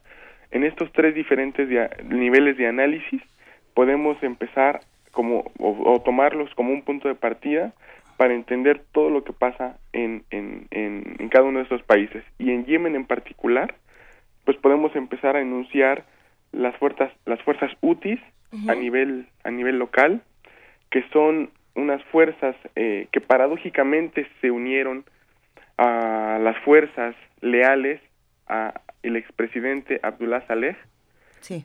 que bueno, él ya había sido derrocado por la gente cuando salió a las plazas lideradas por una mujer que era Tahuacul Kerman, que recibió el Premio Nobel de la Paz, y que entre los años de 2013 y 2014 hicieron muchas, muchas eh, estrategias militares, muchas campañas muy eficaces hasta tomar la ciudad capital, Sanaa.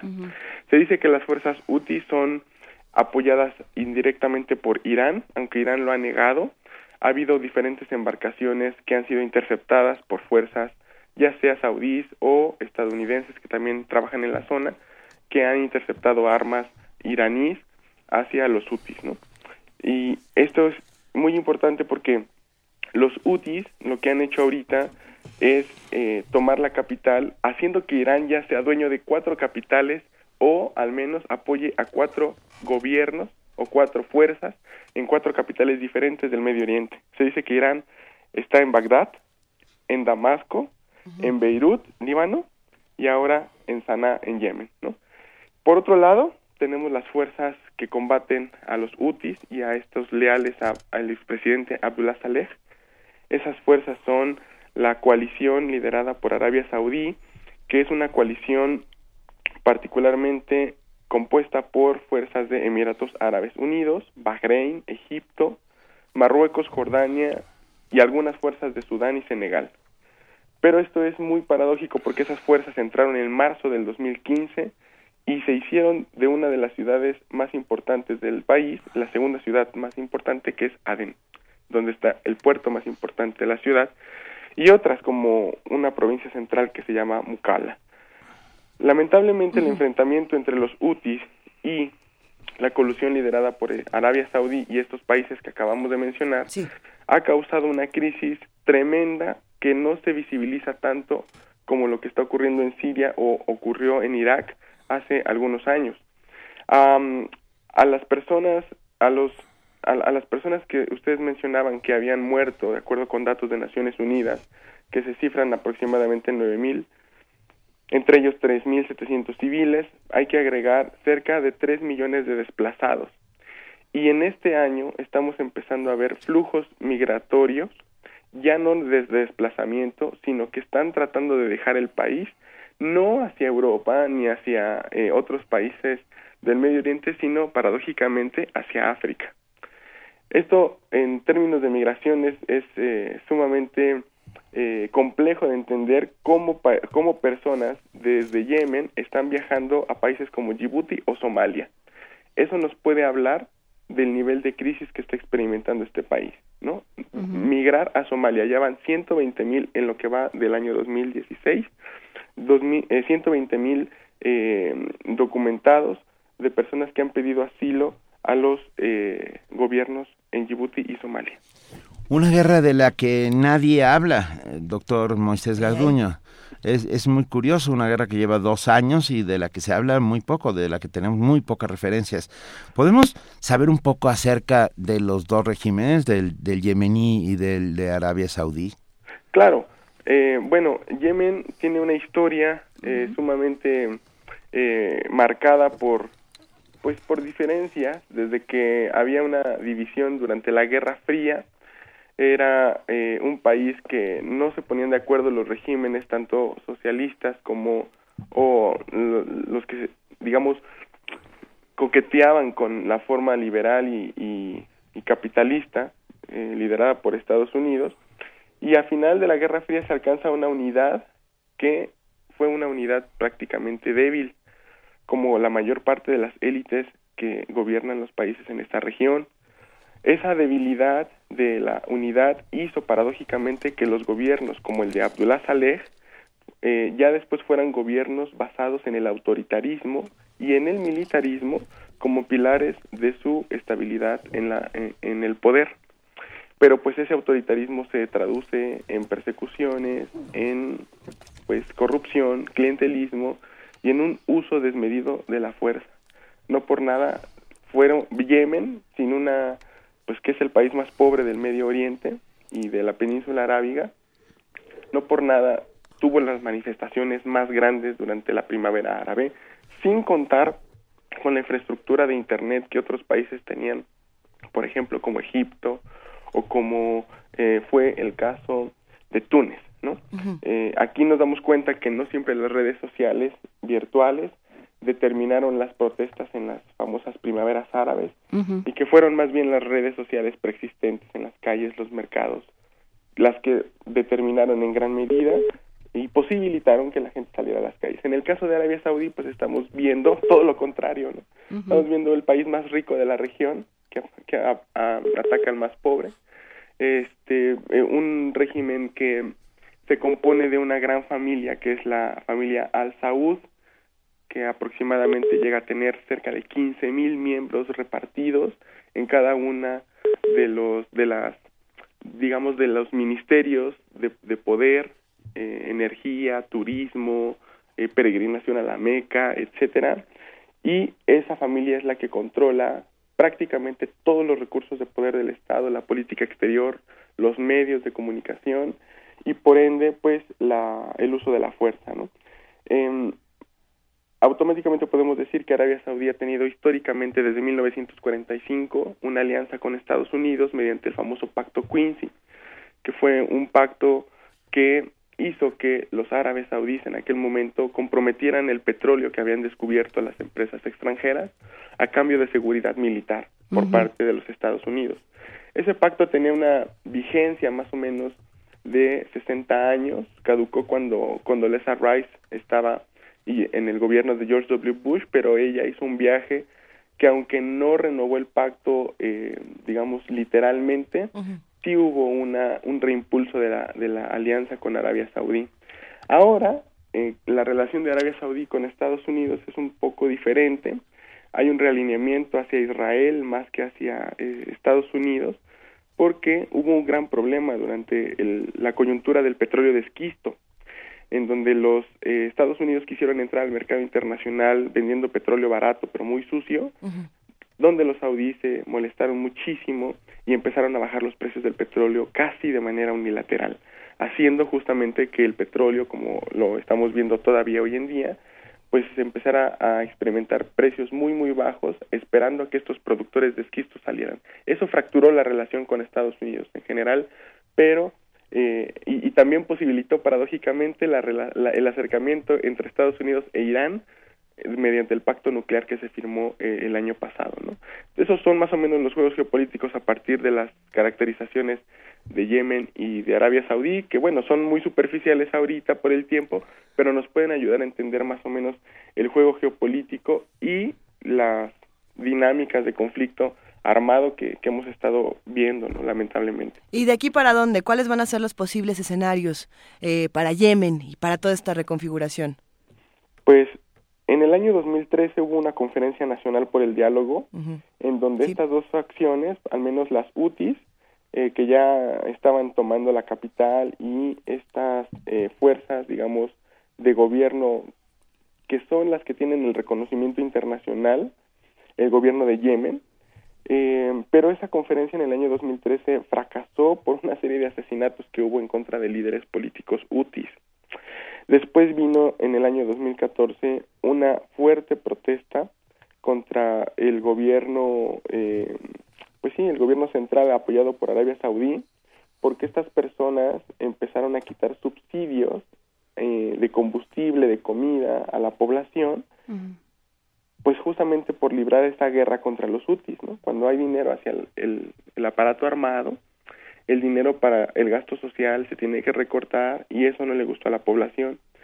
Entonces ahorita lo que tenemos es una, un fuerte descontento social en contra del gobierno central, de, de, liderado y apoyado por Arabia Saudí en Yemen, y por otro lado un creciente también eh, aparato estratégico de las fuerzas UTIs quienes no están dispuestas a dejar la capital y que van a seguir recibiendo dinero y apoyo por parte de Irán. Lamentablemente, Yemen, como en el caso de Siria, es un eh, campo de guerra, no nada más entre eh, los hutis y estas fuerzas que mencionamos, sino también entre Irán y Arabia Saudí. Es como un campo de guerra fría del Golfo, ¿no? Yemen. Y en este caso, lamentablemente, yo creo que la guerra va a seguir y eh, aunque el desgaste sea eh, evidente, el uso de armas eh, va a, a, persistir, por ejemplo, armas poco convencionales, porque en el año 2014 se acusó a esta coalición de utilizar armas con pequeñas cargas termonucleares, ¿no? Eso está documentado por varias páginas eh, especializadas, ResearchGate, por ejemplo, la página de los eh, científicos uh, americanos, entre otras, ¿no? que pues ha documentado el tipo de armamento y ha señalado justo esta esta eh, utilización de armas prohibidas, ¿no? Las consecuencias sociales son terribles, traumas psicológicos, más migración y bueno, ¿no? Esto se insisto, insisto que esto se debe de conectar con lo que hemos visto en Siria, ¿no? que también es otra crisis tremenda. Por supuesto, ya hoy en Siria se están anunciando los escudos humanos para abrir estos espacios de salida, que de todas maneras, pues hablan de una población a la que le han destrozado su, su forma de vida, su lugar sí. mismo de, de, habitación, todo. Sí. Y, y, nos hace una pregunta que, que, justamente se conecta con esto, Moisés Garduño. Nos hace una pregunta Juan Ramírez Marín, dice, en todo eso, ¿dónde quedan los pueblos? Se va ya, lo decíamos al principio del programa, se va Hoy anuncia Médicos Sin Fronteras que se va de Yemen Eso. y se va con ellos una esperanza y una posibilidad de auxilio de algún tipo. Sí, de, en el año 2013 y ahora en este año, eh, diferentes facciones que se, culpi, que se, se, culpan a sí mismas bombardearon dos hospitales de Médicos Sin Fronteras. Sí. Um, en este ataque de, del año actual murieron cuatro personas, ¿no? Entonces ya no hay ese tipo de, de mínima, eh, digamos, eh, atención o mínimo cuidado, respeto de esas leyes internacionales que pues han marcado la guerra, ¿no? Antes y que ahora ya es todo todo está fragmentado, está transgredido totalmente, ¿no? Eh, en Siria también pasó lo mismo con una serie de organizaciones de derechos humanos, ¿no? Por ejemplo, eh, la Red Siria para los Derechos Humanos que ha estado eh, diciendo que en, pues desde que empezó la la guerra en Siria habían muerto 18 personas en las prisiones de Bashar al-Assad. Ha documentado también 50.000 desapariciones en el país y las oficinas de esta red en Siria pues también han sido bombardeadas, ¿no? Es que estas organizaciones eh, visibilizan cosas que la prensa muchas veces no pone atención claro. y que y que lo hace porque está viviendo la guerra justo con las personas de a pie, ¿no? El caso del niño que ha, se ha viralizado en las redes sociales y en otros medios de comunicación se llama Omran Daknish. Omran Daknish es el niño que aparece sentado en una silla que ha sido rescatado de los bombazos en Alepo. Pues toda la gente le empezó a llamar eh, como el icono de la guerra en Siria, ¿no? Pero pues ha habido varias críticas sobre eh, tratar ese tipo de noticia. No es un icono este en, este niño, ¿no? O sea, el icono es justamente esa eh, es, eh, es como como esa imagen a la que luego se adula o se se, se hace como como pues como algo digno de admirar, ¿no? Y esto no es algo digno de admirar. Esto no es un ícono, decía un profesor Hamid Dabashi de la Universidad de Columbia.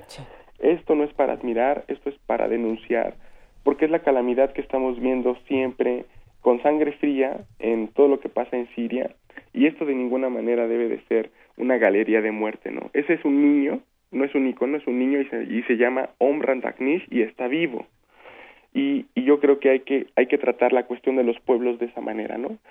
Un rapidísimo, este Benito Luisa y Juan Inés. La parte de en la que se trata este tipo de cosas va desde un polo que es la victimización hacia el otro que es la islamofobia, ¿no? Y entre la victimización de, de, de todas estas personas que sufren y la islamofobia, o sea, la victimización, cuando es, es víctima y victimario, hay un montón de grises que no estamos viendo justamente porque los medios tienen que mantener un rating y un, un, una imagen de lo que está ocurriendo para normalizar, no ya no nada más la violencia, ¿no? sino normalizar lo inolvidable o lo, lo olvidable más bien, normalizar lo olvidable, porque después de este de esta imagen luego va a venir otra y luego otra y se va y se se acuerdan de Ilan al-Kurdi, el niño que murió en las costas, por, ejemplo. O sea, esas, hay que juntar todo este tipo de cosas y no olvidar la, la serie de, de, calamidades que están ocurriendo y no sustituir una imagen por otra, ¿no? Yo tomé el ejemplo de Siria porque es el que se ha viralizado, sí. pero Yemen seguramente debe, lamentablemente, de tener este tipo de, de, de experiencias también. Moisés Garduño, mil gracias por hacer visible este tema y mil gracias por siempre eh, llevarnos del otro lado de lo que está ocurriendo en esta parte del mundo. Te mandamos un gran abrazo y por favor hablemos muy pronto de lo que ocurre. Un fuerte, un fuerte abrazo a los tres y que tengan excelente día. Saludos al auditorio. Siempre es un placer, insisto, lamentablemente por estos temas, pero es un placer hablar con ustedes. Claro Mil gracias, sí, Moisés. Gracias. Vamos a escuchar Hologram con Um Ku y Tum.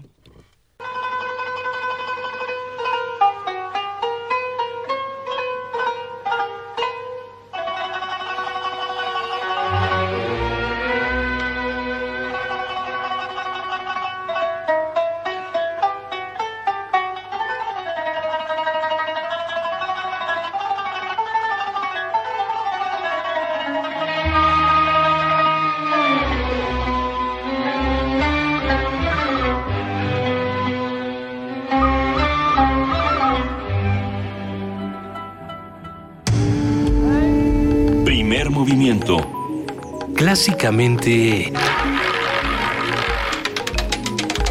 Reflexivo.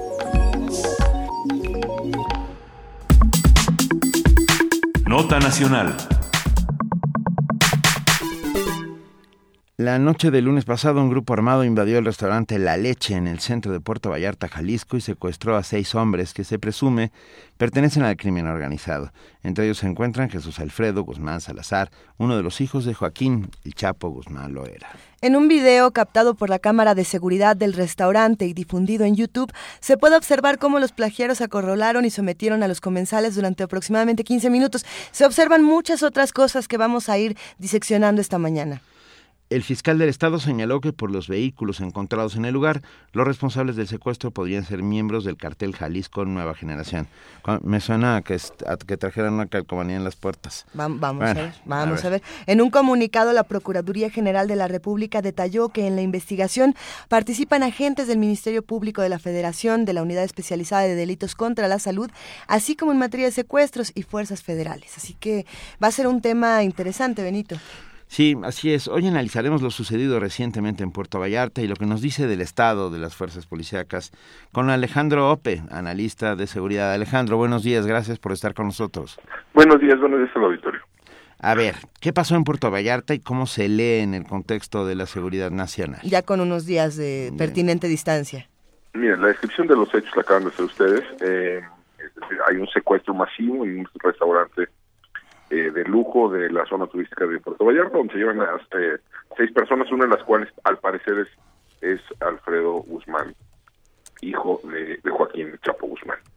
Eh, todavía eso es lo que sabemos. Lo que no sabemos es mucho más.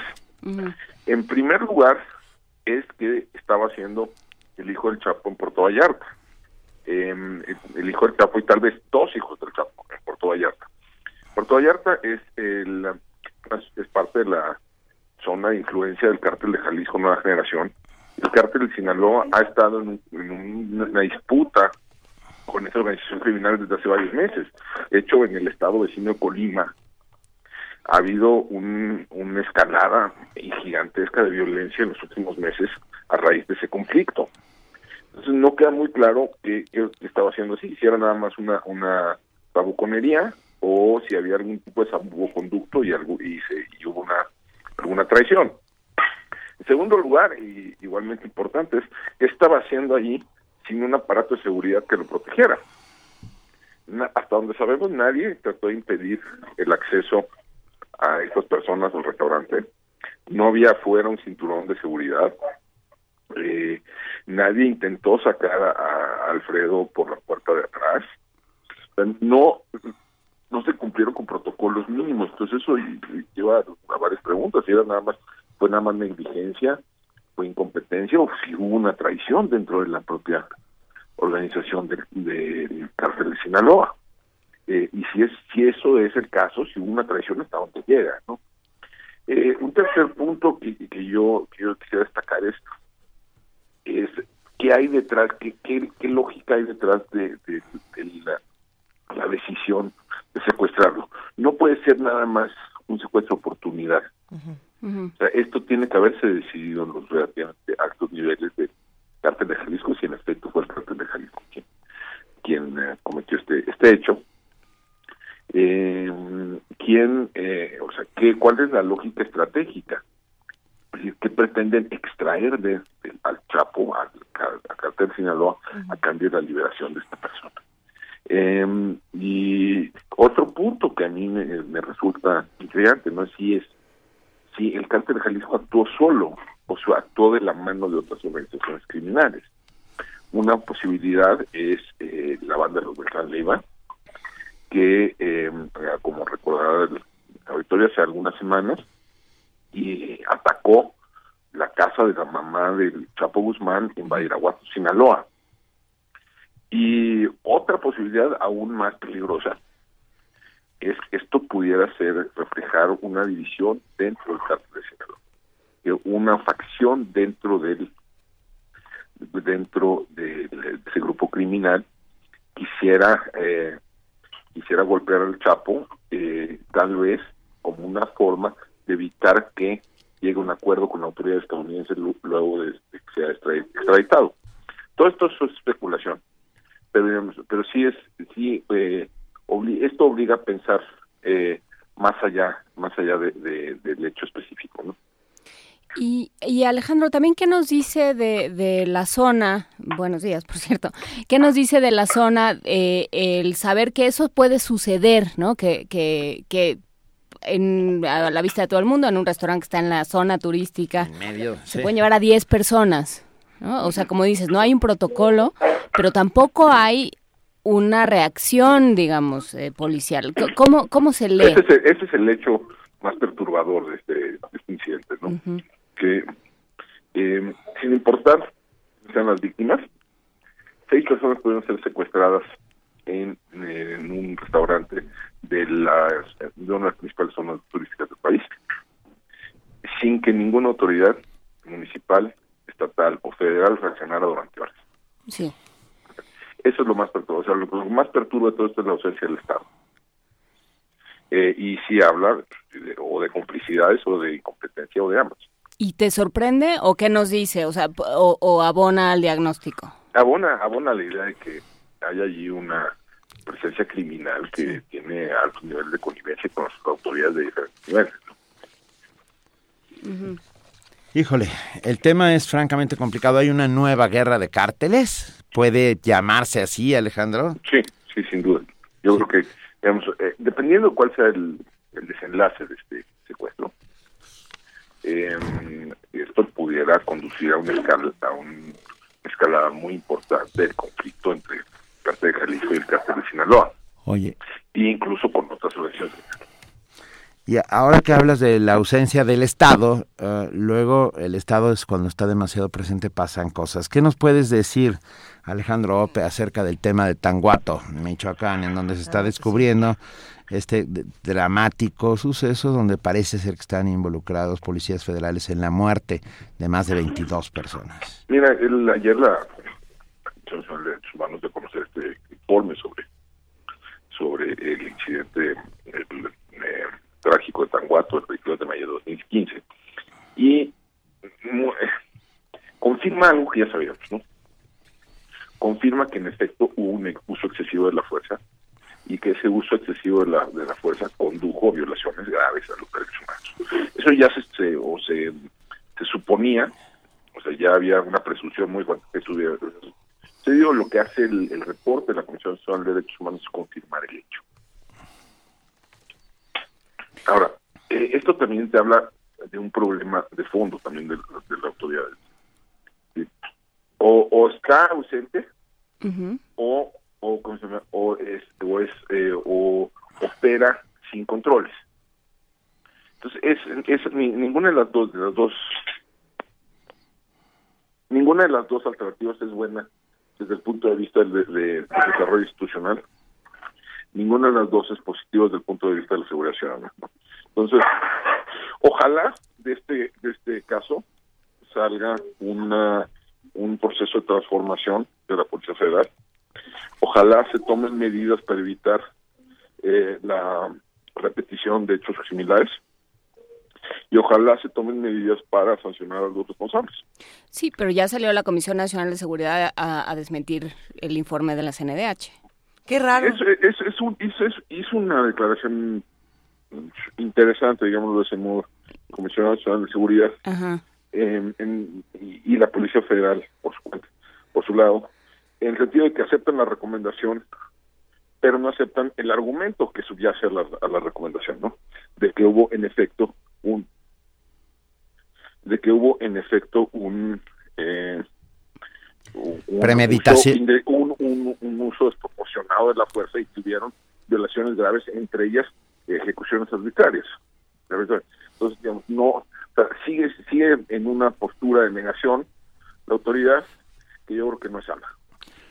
Pues no, Eh, por- lo pero- hemos visto pero una y otra vez. ¿Cómo sale de ahí? Pues, o sea, no hay, no hay autocrítica, no, no va, no va a cambiar nada en lo que está haciendo la comisión. Pues, digo, a- afirmó que acepta la- las recomendaciones y las recomendaciones exigen una, una investigación primero interna de la Unidad de Asuntos Internos de la Policía Federal y segundo eh, una investigación por parte de, de, de la Procuraduría General de la República y recomienda, la recomendación también incluye colaborar con esas investigaciones.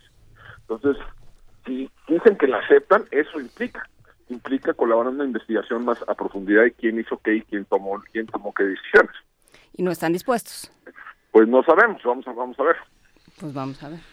Estamos viviendo tie- nuevos nuevos tiempos en muchos sentidos. eh, eh, tendremos que estar, estar muy vigilantes, observando muy atentamente lo que suceda en los próximos ¿Por días. qué, por qué qué? mandar mandar tropas a, a Jalisco? No, no, otra vez. eh, por- A ver, es que no eh, justo es eso, nuevos tiempos en muchos sentidos y un retroceso inmenso en otros, ¿no? Pero Es que los nuevos tiempos son los viejos tiempos. Exactamente. Los nuevos tiempos son los viejos tiempos, Alejandro Ope. Pues no no no sé, eh, no no quiero poner cronológico. Ya pero, entramos en, tem- eh, en pero- filosofía. Pero, eh, o sea, hay retos estructurales del país que frente el país y que no se han resuelto, ¿no? Y que no se van a resolver si no... si y que no se van a resolver en el corto plazo. Y, y si no, y ni en el corto ni en el mediano, si no, Si no se se hace un el trabajo. problema. Se hace un trabajo con las policías. Así es. Pues a eso llegamos. sí. Alejandro, Pues, está- estamos. estaremos, Ahí está. insisto, muy, muy pendientes. Este, muchas gracias por estar con nosotros como siempre. Muchas gracias por la invitación. Alejandro Ope, especialista en términos, en, en temas de seguridad nacional. Oigan, Qué tenemos, difícil esta conversación, No, pero bueno. se tiene que tener y se tiene que discutir interminables veces. tenemos un regalo que nos, que nos han dado nuestro amigo Néstor de la Vamos, No, no, no, de la torre de rectoría. Sí, exacto. unos de la torre de rectoría. A ver, nos acaban de mandar de Rectoría y lo agradecemos enormemente. Dos pases dobles para ver Pumas Monterrey el próximo domingo 21 de agosto a las 12 horas en el Estadio Olímpico Universitario. Ahí van, Rodolfo Rivas, llámale. Van por Twitter eh, al primero que nos diga quién metió los goles ayer con los que Pumas le ganó al equipo de Honduras. A ver, Hubo ¿cómo, cómo, por- cómo? A ver, ¿Qué ayer, pasó ayer? Ayer jugamos ayer contra Honduras. Ayer jugamos todos contra Honduras. Ajá. contra un equipo Ah, es que- de Honduras en una en una competencia muy extraña que yo no había oído nunca, pero bueno. Lodosa, ¿no? Además debe haber estado Lodosa. Lodoso, extraña. Pero bueno, ayer ganó Pumas 2-0 y los goles fueron metidos por, pues, por dos de los nuestros. ¿Quiénes metieron los dos goles? Contéstenos por Twitter con eh, el hashtag Pumasgol más su nombre completo. Por favor, Ujú. Vania Nuche me mira con esa mirada de penetrante de águila para que pongan el nombre completo y que nos digan quiénes son los dos futbolistas que ayer le metieron goles al equipo Y no, Honduras, y que, Honduras y que te Progreso. bueno, y di el nombre, no puedes contestar Ya- eso. Ya me acordé, Honduras Progreso se llama el equipo. Honduras Progreso. Bueno. Ok, hay que dar estos boletos. Sí, nos vamos a, a una Ay, ay, Ay, un, un esto, segundito, eh, un pequeño segundo. Es que nos preguntaron en redes sociales eh, lecturas para poder entender mejor el, el suceso de Tanguato, de, para entender a Nochistlán y para entender todo lo que está ocurriendo en nuestro país. Y a mí me gustaría recomendar este texto que sale el día de hoy en la jornada. Es el texto de Julio Astillero, la columna de Julio Astillero, que me parece que tiene unas opiniones muy interesantes que podemos discutir más adelante, pero les dejamos la lectura ahí por si les interesa en esta y díganos ustedes qué están leyendo para entender estos temas. Mientras tanto, vamos a escuchar de Chili González Dot.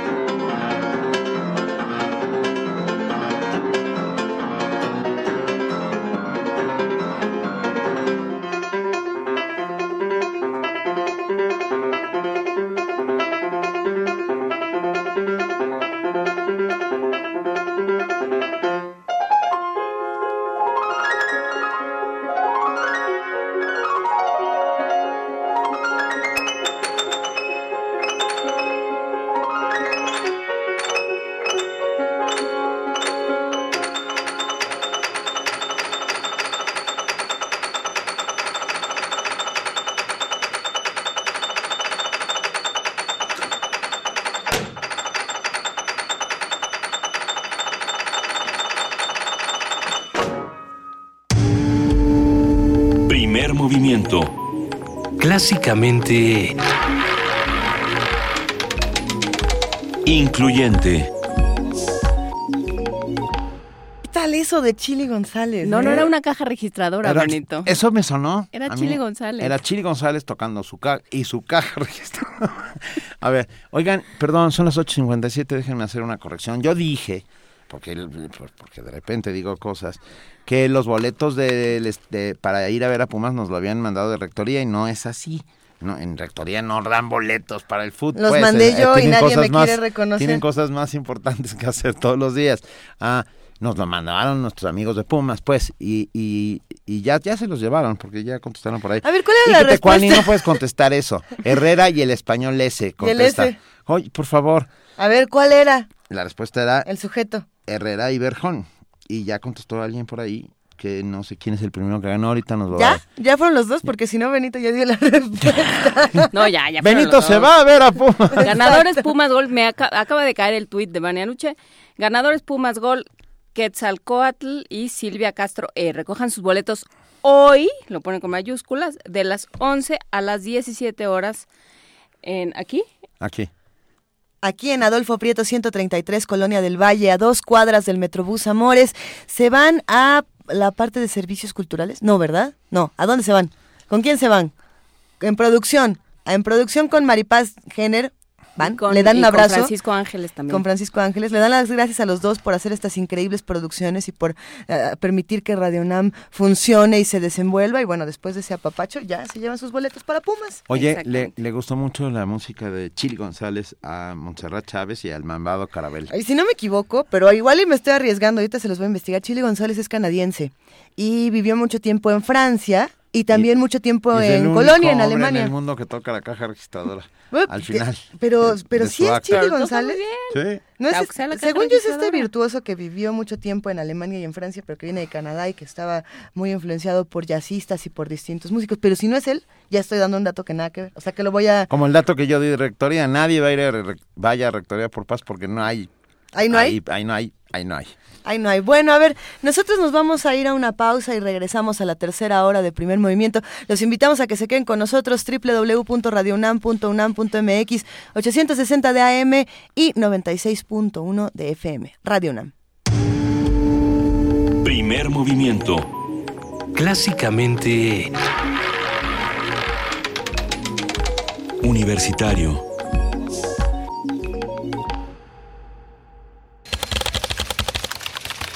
Corte informativo. La UNAM. El Instituto de Investigaciones Sociales del UNAM será sede del Seminario Universitario de Culturas del Medio Oriente. En este espacio se analizará a las sociedades de esta región, además de su cultura y problemáticas actuales. Por segundo año consecutivo, la Feria de Útiles Escolares y Cómputo del UNAM se llevará a cabo en el Centro de Exposiciones y Congresos que mantendrá abiertas sus puertas hasta el domingo 21 en un horario de 9.30 a 19 horas. Del 23 de agosto al 2 de septiembre, la feria se presentará en otras seis sedes universitarias. Habla Germán Álvarez, director general de Orientación y Atención Educativa de la UNAM. poner a disposición de la comunidad algunas opciones preferenciales para la adquisición de equipos de cómputo, dispositivos móviles, así como diversos materiales y artículos escolares, hoy se vuelven no solamente importantes, sino indispensables para la educación del siglo XXI. Nacional. A dos meses de los hechos ocurridos en Oxtlán, Oaxaca, nueve integrantes de la Policía Federal que resultaron lesionados asistieron al Senado de la República para dar su versión de los hechos. Varios policías, entre ellos una mujer, contaron su versión bajo seudónimo y dando la espalda a las cámaras a fin de resguardar su integridad. El senador del PRD, Fidel de Médesis, cuestionó los elementos si portaban armas. Insisto, ¿usted llevaba armas? Yo llevaba armas, sí. ¿Qué tipo de arma llevaba? Yo llevaba mi pistola, ¿Qué calibre? 9 milímetros. ¿La accionó? La accioné, sí, la tuve que accionar. Al respecto, Enrique Galindo, comisionado de la Policía Federal, dijo que se busca llegar a la verdad en el caso Nochixtlán. Nunca se ha negado que policías federales de la División de Gendarmería eh, dispararon. Eso nunca se ha negado. Incluso se puso a disposición, se informó personalmente, informé a la comisión, se puso a disposición del Ministerio Público de la Federación las armas, las personas, los policías, hombres y mujeres, policías federales, que participaron, nunca se ha negado eso, siempre ha estado eh, perfectamente documentado a la vista de la autoridad ministerial. Familiares de los normalistas de Ayotzinapa se levantaron de la mesa de diálogo con Areli Gómez, titular de la Procuraduría General de la República, al considerar que la dependencia insiste en proteger y mantener en su cargo a Tomás Herón, director en jefe de la Agencia de Investigación Criminal. Luis Rosales, presidente de la Asociación de Bancos de México, señaló que analizan la posibilidad de declarar a Oaxaca, Guerrero y Chiapas como estados de desastre económico debido a los bloqueos de la. José Nao Robles, secretario de Salud, afirmó que educar a los niños en materia de salud sexual es fundamental para prevenir enfermedades de transmisión sexual y embarazos en adolescentes. Economía y finanzas. Enrique Solana, presidente de la Concanaco Servitur, estimó que el regreso a clases provocará una derrama económica de 72 mil millones de pesos, lo que representa 3.9% más que en 2015. Internacional. La expresidenta de Argentina, Cristina Fernández, aseguró que la administración de Mauricio Macri ha provocado una crisis social en su país. Primero, unidad, porque además, mis queridos compatriotas, con las cosas que están pasando, con esta inflación que se ha disparado, con la inseguridad, con el tarifazo y podría seguir durante horas, también con la generación de un Estado policial que persigue a los militantes políticos. Hoy mismo me hablaban de una bomba Molotov contra una unidad básica de los compañeros de juventud.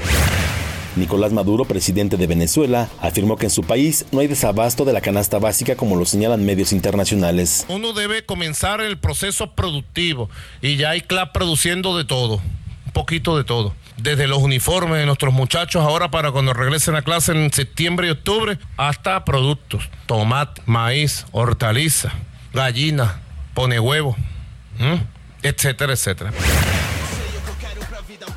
Deportes.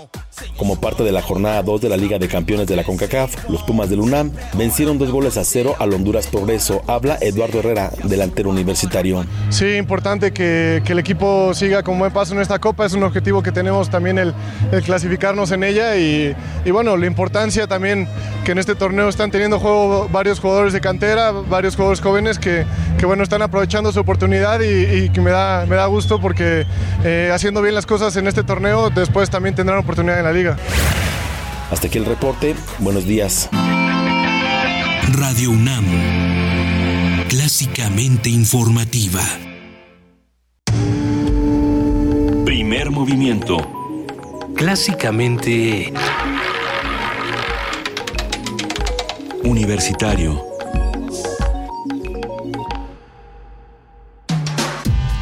Primer movimiento podcast y transmisión en directo en www.radiounam.unam.mx.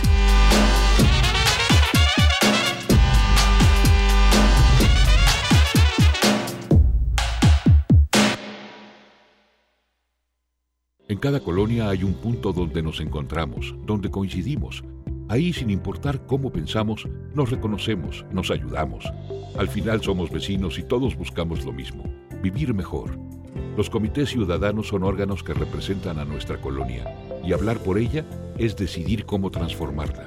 Este 4 de septiembre elige a quienes representarán a tu colonia o pueblo. Elijamos juntos. Habla por tu colonia. Instituto Electoral del Distrito Federal. Feria del Libro de Ciencias de la Salud 2016 médicos, odontólogos, veterinarios, psicólogos y más especialistas en un mismo evento, del 19 al 21 de agosto. Habrá descuentos, conferencias y exposiciones en el Palacio de la Escuela de Medicina, Brasil número 33, Centro Histórico. Invita la Facultad de Medicina de la UNAM. Primer movimiento clásicamente diverso. Son las 9 de la mañana con 6 minutos. Estamos aquí arrancando esta tercera hora de primer movimiento y tenemos mucha información que darles esta mañana. Tenemos eh, boletos para el autocinema Coyote, tenemos... Uy. Todo va a ser por teléfono. Cuatro boletos para Serendipity, viernes 19, hoy a las 8 de la noche cuatro boletos para fu- la función sorpresa de medianoche de terror de hoy a las 11.59 de la noche. Ah, yo quiero ir. ¿Cuál va a ser? ¿Ya nos dijeron? No, Función es función sorpresa. sorpresa, Lu. Ay, no sé, no se desesperen, no, no quiere saber. El sábado, tres boletos para Insidious Trilogy, no sé qué sea. ¿Insidious? Sábado, Insidious Trilogy. No es la peli, esa sí es de terror, ¿no? ¿Insidious? Sí. Ah, bueno, para la noche del demonio. A lo mejor, pero a lo mejor no es. El sábado 20 diciendo a las 8 de la noche, tres boletos. Tres boletos para el viaje de Chihiro. Ah. Si nos cantan la canción de Totoro que ya les enseñamos en este programa. ¿La vas a cantar? No, no. Sí. Totoro, Totoro. Tres Eso. boletos para el viaje de Chihiro el domingo 21 a las 8 de la noche. Por eso no nos da tiempo de nada nunca. Los boletos son un boleto por coche, la cantidad de personas que usted quiera meter allá adentro, allá usted y su mala cabeza. Prohibido entrar en autobuses. Y que hay que llegar media hora antes e identificarse no en la dejan ver entrada. a los de atrás. Esto es en Avenida de los Insurgentes Sur, casi esquina con Juan Pablo II, número 1729, Álvaro Obregón, Guadalupeín. Y ahora- Insurgentes Sur 1729. Así es, llámenos. Venga, llámenos. Eh, la lista de útiles escolares de este año registró un ligero aumento comparado con la de 2015. Por cierto, la SEP dio a conocer la lista y la disidencia magisterial advirtió que vendería sus propios útiles. La información con nuestro compañero reportero Abraham Menchaca.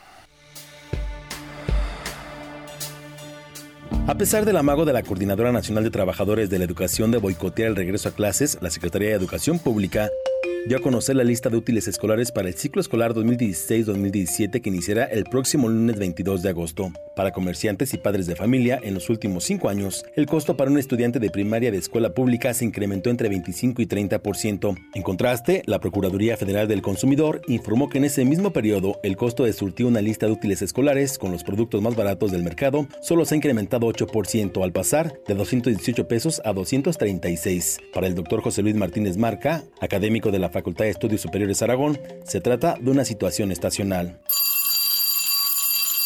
¿Qué significa esto de estacional? Que eh, los cambios, ahora sí que, dicta el mercado entre oferta y demanda, hacen que o sea, el ingreso de, de los niños de primaria y secundaria a, la escuela normalmente se eleve la demanda de útiles escolares y demás accesorios para asistir a, a la escuela, lo cual da como resultado que muchas de las veces muchos comerciantes aprovechen dicha situación para, para elevar el, precio por encima de lo permitido, a pesar, a pesar de la normatividad que establezca y de la vigilancia de la Procuraduría del Consumidor en nuestro país. Pero normalmente esta situación siempre se presenta, ¿no? Ahora se ha tratado de, de paliar un poco este problema con apoyos del gobierno federal, de los gobiernos estatales a las familias, pero sin embargo, quien padece sobre todo esta situación son las, las familias de menores ingresos. Según las verificaciones de la Profeco, para el ciclo escolar 2016-2017, la lista de útiles puede tener un costo de 236 pesos si se compran los artículos más baratos y de 830 pesos al comprar los de mayor precio.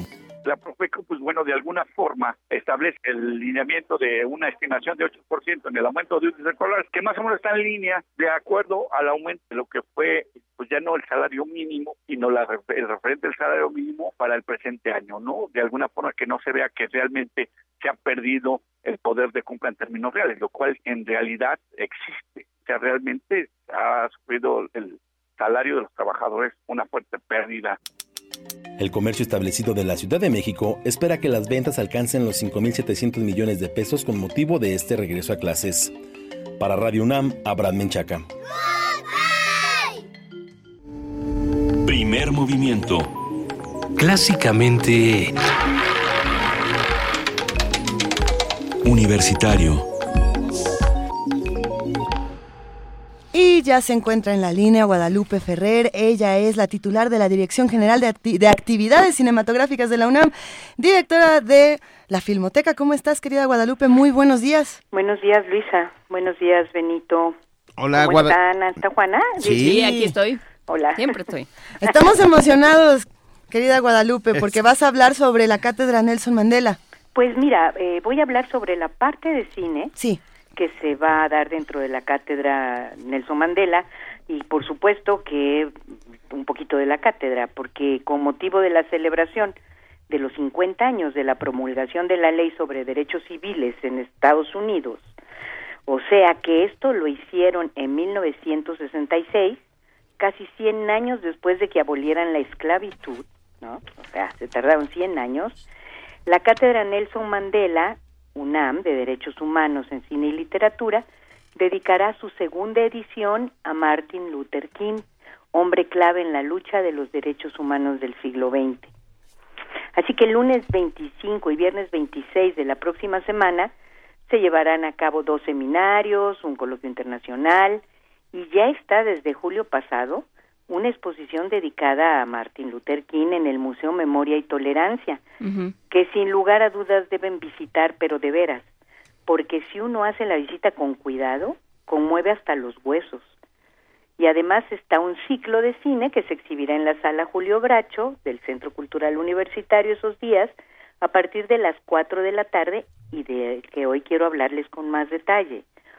el 25 de agosto se exhibirán el corto La marcha de Selma a Montgomery en 1965, dirigida por Stefan Scharf en 2014, que muestra a través de fragmentos documentales la decisión de la población afroamericana de denunciar con un acto pacífico, pacífico muy muy importante porque esta era mucho la ideología de Martin Luther King, público y masivo la inexcusable, inaguantable discriminación a que han sido sometidos en la mayoría de los actos de su vida política y cotidiana.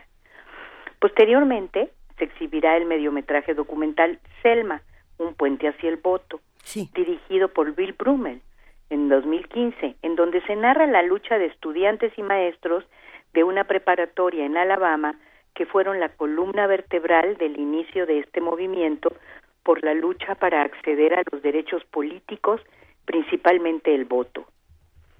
Si a nosotros nos puede escandalizar que apenas a mediados de los años 50 se otorgara el voto a la mujer en México, ¿qué podemos pensar de que en 1965, en el país que se suponía más desarrollado y con mayores libertades del planeta, la población afroamericana estuviera excluida de este derecho y de mil cosas más? ¿No? La sesión inaugural del ciclo se hará con el largometraje Selma, nominada al Oscar como mejor película en 2014, dirigida por Ava DuVernay, que se exhibió recientemente en las pantallas comerciales de nuestro país. Con esta cinta se cierran las exhibiciones del día jueves. Este filme marca el contexto de estos hechos históricos de 1965, la lucha de Luther King y las organizaciones a favor de los derechos civiles, así como la actitud del gobierno norteamericano, los acosos de la CIA hacia el luchador, la actitud del gobierno de Alabama y las discusiones dentro de las propias organizaciones en lucha sobre la táctica a seguir. Decía Luther King que siempre es el momento apropiado de hacer lo que es correcto y que su generación no se habrá lamentado tanto de los crímenes de los perversos como del estremecedor silencio de los bondadosos. Él se vinculó con los movimientos independentistas africanos y pidió la libertad de Nelson Mandela. Por esto, el viernes 26 de agosto se proyectarán el documental Drum, dirigido por el africano Sola Maseko en 2004, que describe la vida de Henrik Sumalo, un periodista investigador que se hizo famoso en los años 50 en Town, un barrio que simboliza la resistencia cultural en Johannesburgo.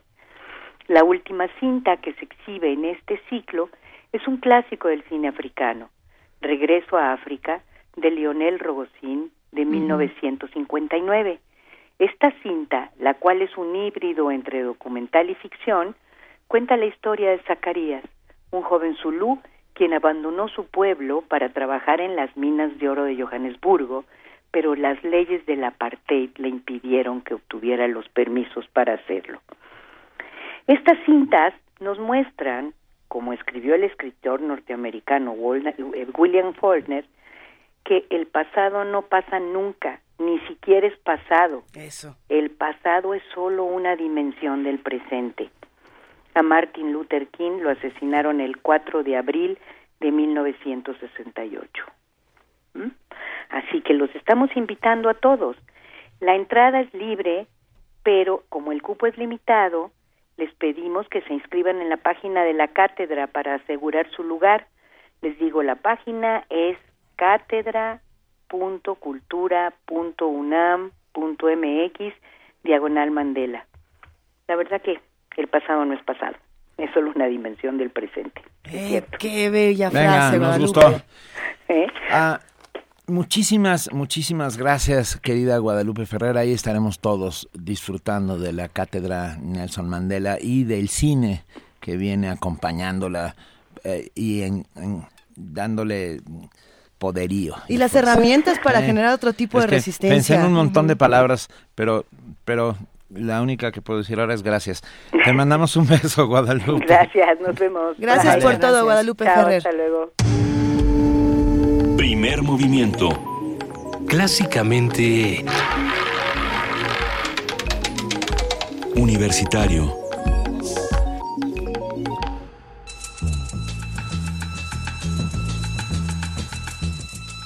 es hora de poesía necesaria.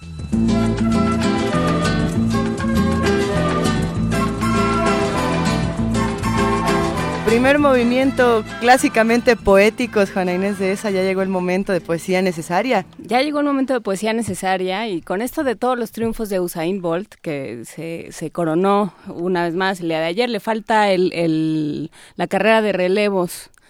Y, como él dijo, ya si gano esta ya puedo ser inmortal. Bueno, pues me quedé, me puse a buscar poesía jamaiquina, ¿no? Porque, porque este premio sí, bueno, este, estos triunfos de Usain Bolt de alguna manera sí los ha vivido eh, el pueblo, el pueblo de Jamaica como alguna, como una reivindicación a este pasado, no, no- nunca suficiente, por supuesto, pero una especie de reivindicación a este pasado colonial, eh, salvaje, que- despojador de, de su lenguaje, de sus costumbres, de su forma de ser. Este es un poema de Mutabaruca que, eh, que se publica en la página del, del Festival de Poesía de Medellín este poema. Este poema hablará del mar maldito que trajo a estas playas las naves. Hablará de madres que lloran por sus hijos, tragados por el mar. Este poema no dirá nada nuevo. Este poema hablará del tiempo, del tiempo sin fin, del tiempo indefinido.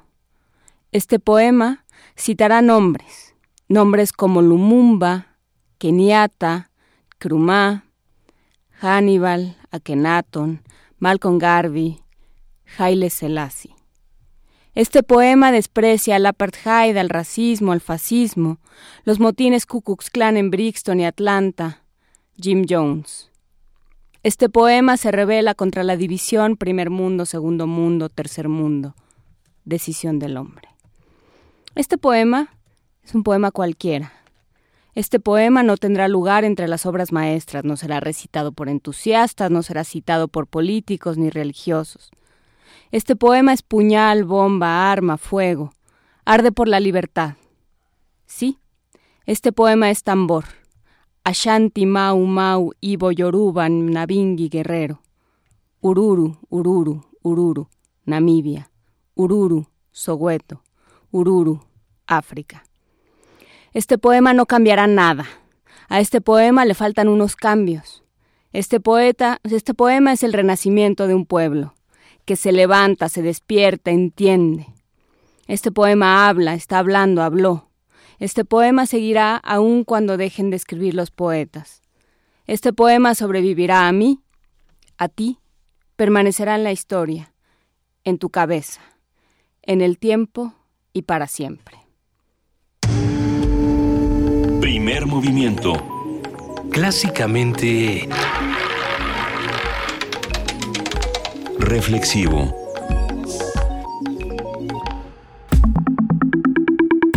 La mesa del día.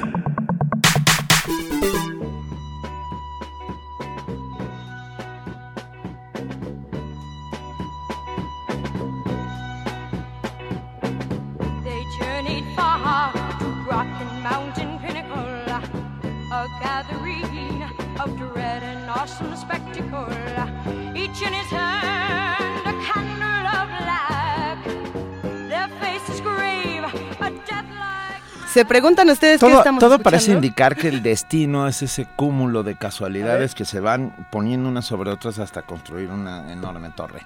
Acabamos de oír Black Sabbath con Coven. Luisa Iglesias trae una camiseta de Coven. Y en este instante vamos a hablar sobre Macabro, Ah, el Festival de Cine Bueno, de no se Horror. llama como producción radiofónica eso. que No, de no, pero- y la a ver, a ver, sí, una parte sí, otra no. La camiseta te la pusiste a propósito porque venían hoy los amigos de A Macabro. ver, bueno, sí y Pregunto. no. Lo que sí traigo siempre todos los días es mi bolsa del macabro. Ahorita se las voy a enseñar. Yo siempre cargo con mi bolsita del Cierto. macabro todos los días. Pero, ¿por qué elegimos Coven para arrancar con esta conversación? A principios de los años 70 sale esta banda liderada por Jinx Dawson y es de las primeras bandas donde una mujer de entrada es la líder en el rock psicodélico, lo vamos a llamar así, pero además es de los primeros satánicos. Y cuando hablamos de- del género de terror, muchos dicen, no, no, no, porque esto satánico se va para esta cajita, o este género es menor, se va a esta otra cajita.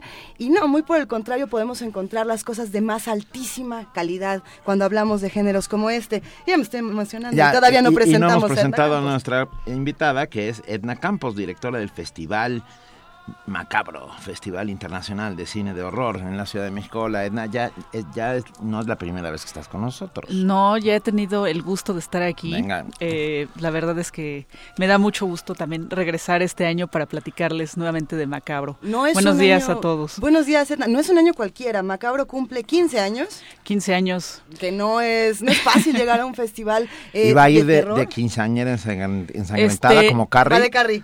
La verdad, la verdad, sí ya conseguí, me fui ahí a, a la calle de. Chile, de Chile, República de eh, Chile. República de Chile, ya compré el vestido rosa y ya lo destrocé. Ok. Eso. Arrancamos entonces con el macabro. ¿Qué va a pasar? ¿Qué vamos a ver en esta ocasión? Invitados ¿Cuándo empieza de lujo. todo? Todo, todo. arrancamos, arrancamos el 23 de agosto en el Teatro de la Ciudad eh, con la película Demonium, una película eh, argentina. Eh, es importante eh, que, bueno, van a, van a encontrar en la programación que tenemos varias películas argentinas. En ese país eh, ahorita hay un- una increíble producción de cine de género, eh, terror, ciencia ficción, Qué thriller, qué sorpresa. policíaco. Sí, es, una, es, es algo impresionante. Me decían que el año pasado más o menos se produjeron alrededor de 100 películas de género, nada más, Wow. en Argentina. Estoy, estoy impactado. Sí, sí, sí, sí, porque bueno, mucho de ese cine, por supuesto, pues no, no, nos, no nos llega a nosotros, pero vamos, están, eh, es, es impresionante lo que está sucediendo allá, ¿no? Y se ha discutido por qué en Argentina precisamente hay este despertar tan voraz por el, por el género. Pues de hecho ellos, eh, al contrario de nosotros, no tienen una tradición de este tipo de cine. Entonces es algo completamente nuevo que, bueno, que viene, digamos, de eh, la gente que lo está haciendo, pues es gente que nació en los años 70, en los años 80 y están eh, pues muy muy familiarizados con, con el mismo y, y, bueno m- eh, vamos a tener realmente una muestra en este festival El, el de cine, lo que ellos están haciendo Durante los años 50, 60, incluso 70, eh, el cine de horror, por lo menos en los Estados Unidos, era considerado serie B. Ah, quiero decir, no, no había... El supuesto género menor. Exacto, era un supuesto género menor. así es Pero que empezó a, a ir hacia arriba, a girar y a convertirse en lo que hoy es, ¿no? Que es un fenómeno que, que, a- que trae, que atrae multitudes a las salas. sí ¿Por qué nos gusta el miedo?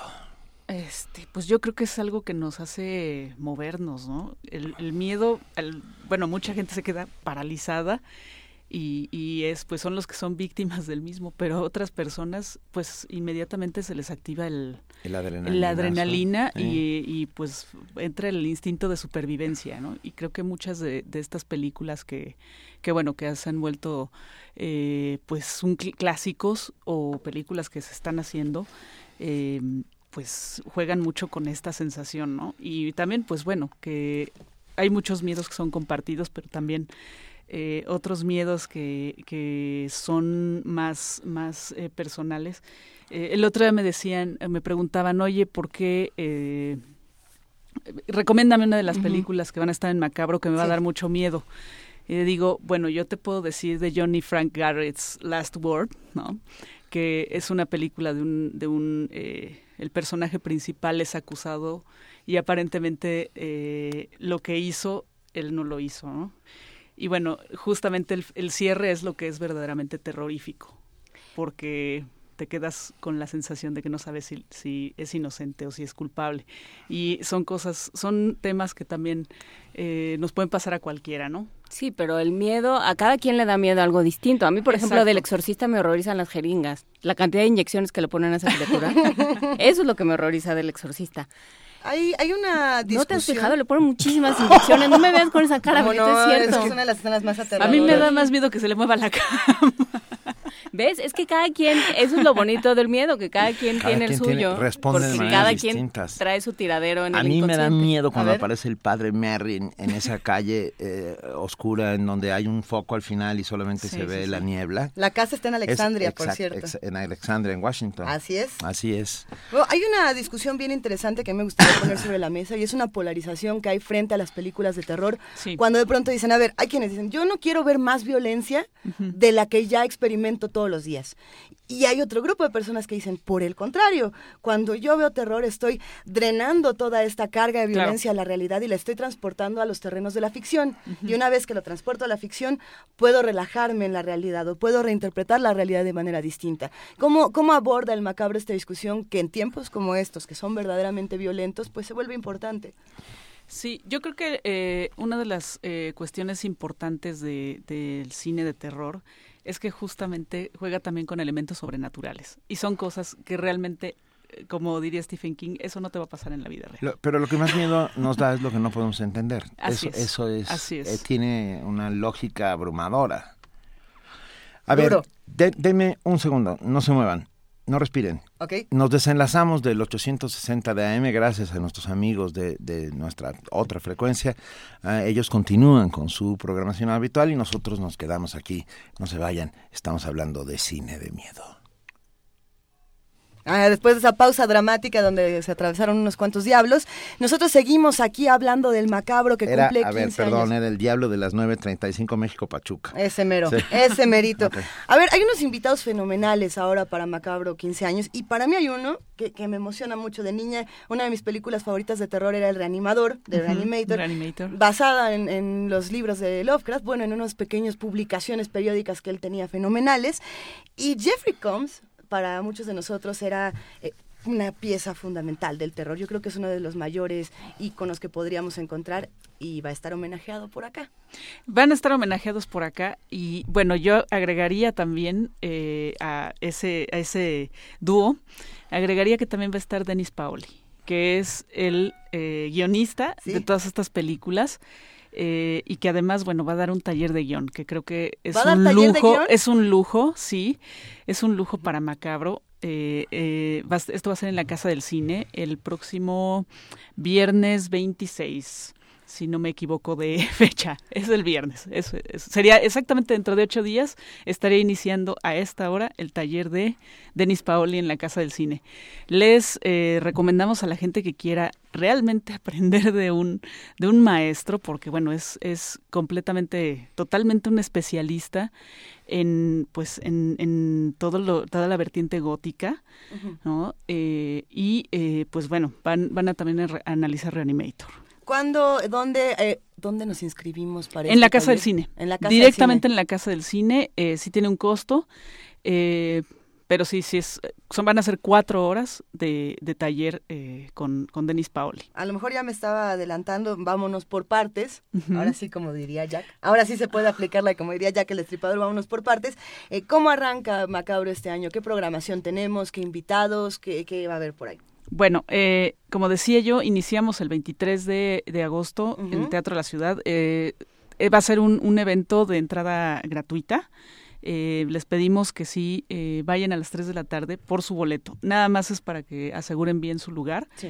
Y eh, pues bueno, no tiene ningún costo, ¿no? Y van a poder acompañarnos. Estará Pablo Párez, el director de la cinta Demonium, que bueno, también va a presentar otras de sus películas que son justamente de ese bajo presupuesto, de ese cine B, que ahora en, eh, no solo, pues bueno, creo que, creo que ya es como un- una marca, ¿no? El decir que es cine B.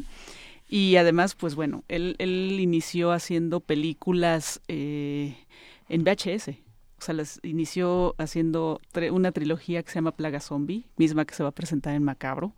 Y bueno, es, es muy interesante, ¿no? Eh, tenemos también eh, la retrospectiva de Juan Bustillo, Juan Bustillo Oro. Ole. Hicimos una selección de las películas que, bueno, que son más por el género, eh, pues vamos, del thriller y del terror.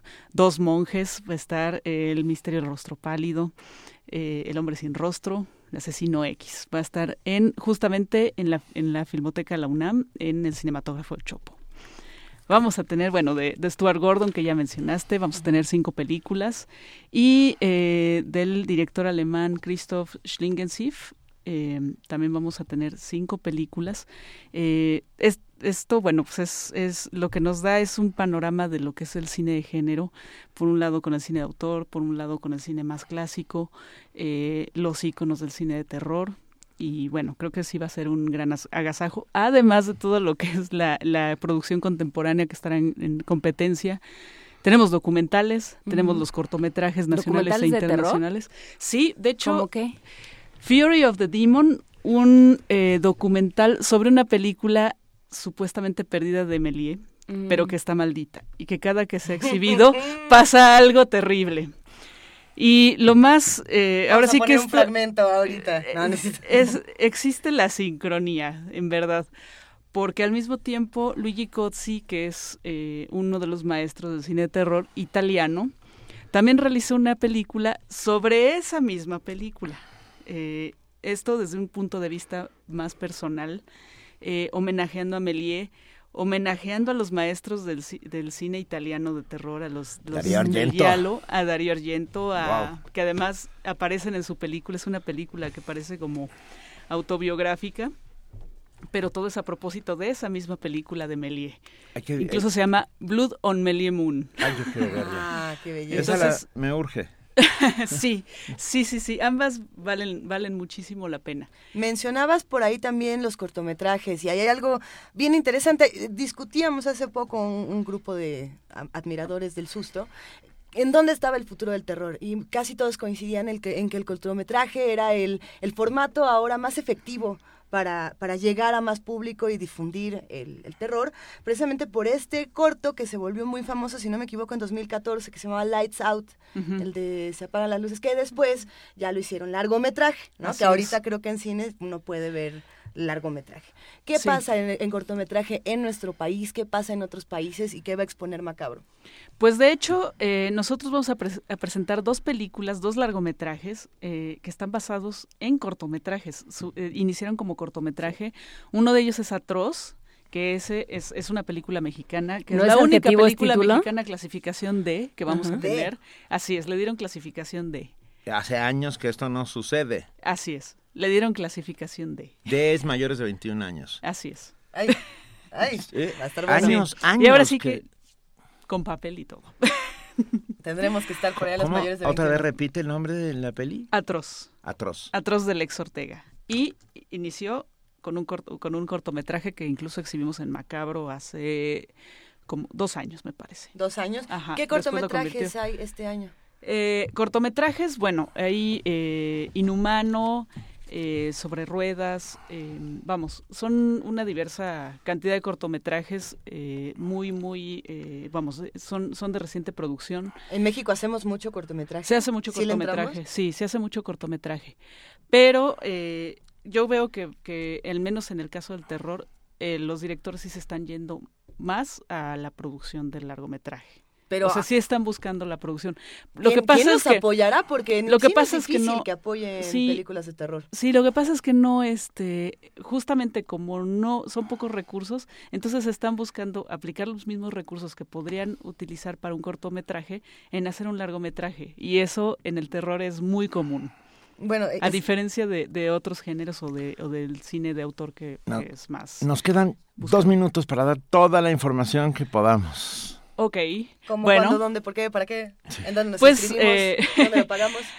Bueno, les pido que visiten nuestra página macabro.mx, donde podrán ver toda la programación, las sedes. Tenemos alrededor de 11 sedes. Destaca la Cineteca Nacional, el Cinematógrafo del Chopo. El Laboratorio Arte Alameda, la Casa del Cine. Le recordamos lo del taller de Denis Paoli. Vamos a tener la visita también de otros eh, invitados como eh, Javier Diment, otro eh, director argentino que presenta película El Eslabón Podrido. Santiago Fernández presenta Testigo Íntimo y una charla sobre guion en el Día Macabro. Eh, viene Rosa Lichileli, que es la productora, coproductora de La Bruja, la película de La Bruja que, que estuvo recientemente en cartelera. Y que la Y gente que ha tuvo- enloquecido y que que, han dicen dicho que es buena. mejor.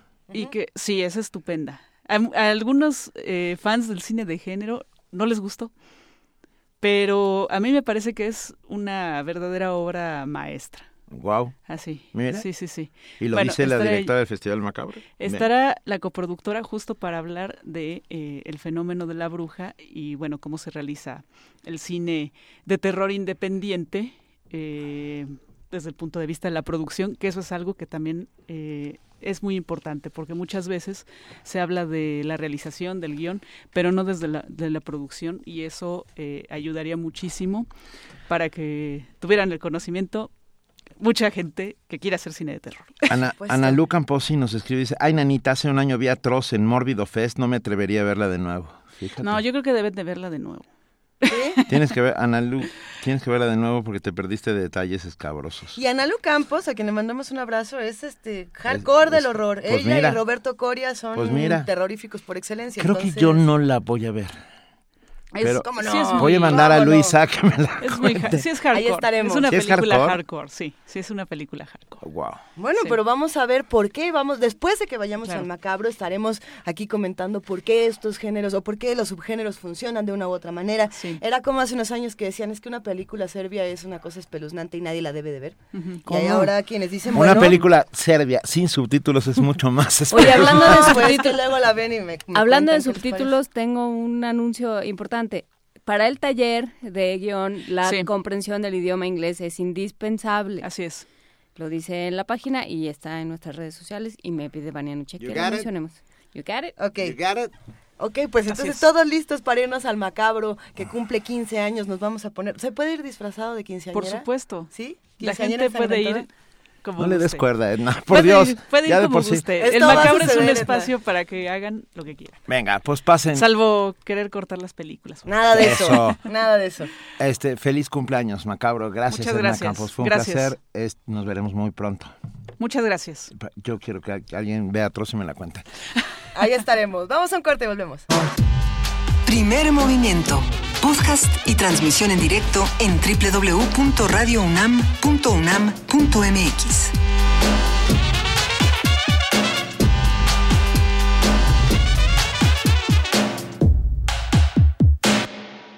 Estamos de regreso, son las 9 de la mañana con 40 minutos. Estábamos despidiendo a nuestras amigas de Macabro. Ya, ya me dio miedo, pero bueno. Ya te dio miedo, que no te dé miedo, porque en la línea está una de las personas más increíbles que se hace cargo de artes escénicas del Chopo, del Museo Universitario del Chopo. Mariana Gándara, que nos va a hablar sobre la residencia de Ernesto Collado y Piero Steiner en el ¿Cómo museo. están, adorados? Bien, querida, ¿cómo estás tú? Muy bien, muy contenta. Qué bueno. Eh, el lunes llegaron estos dos que son un par de locos increíbles. Ernesto Collado, que es español, Pierre Steiner es italiano.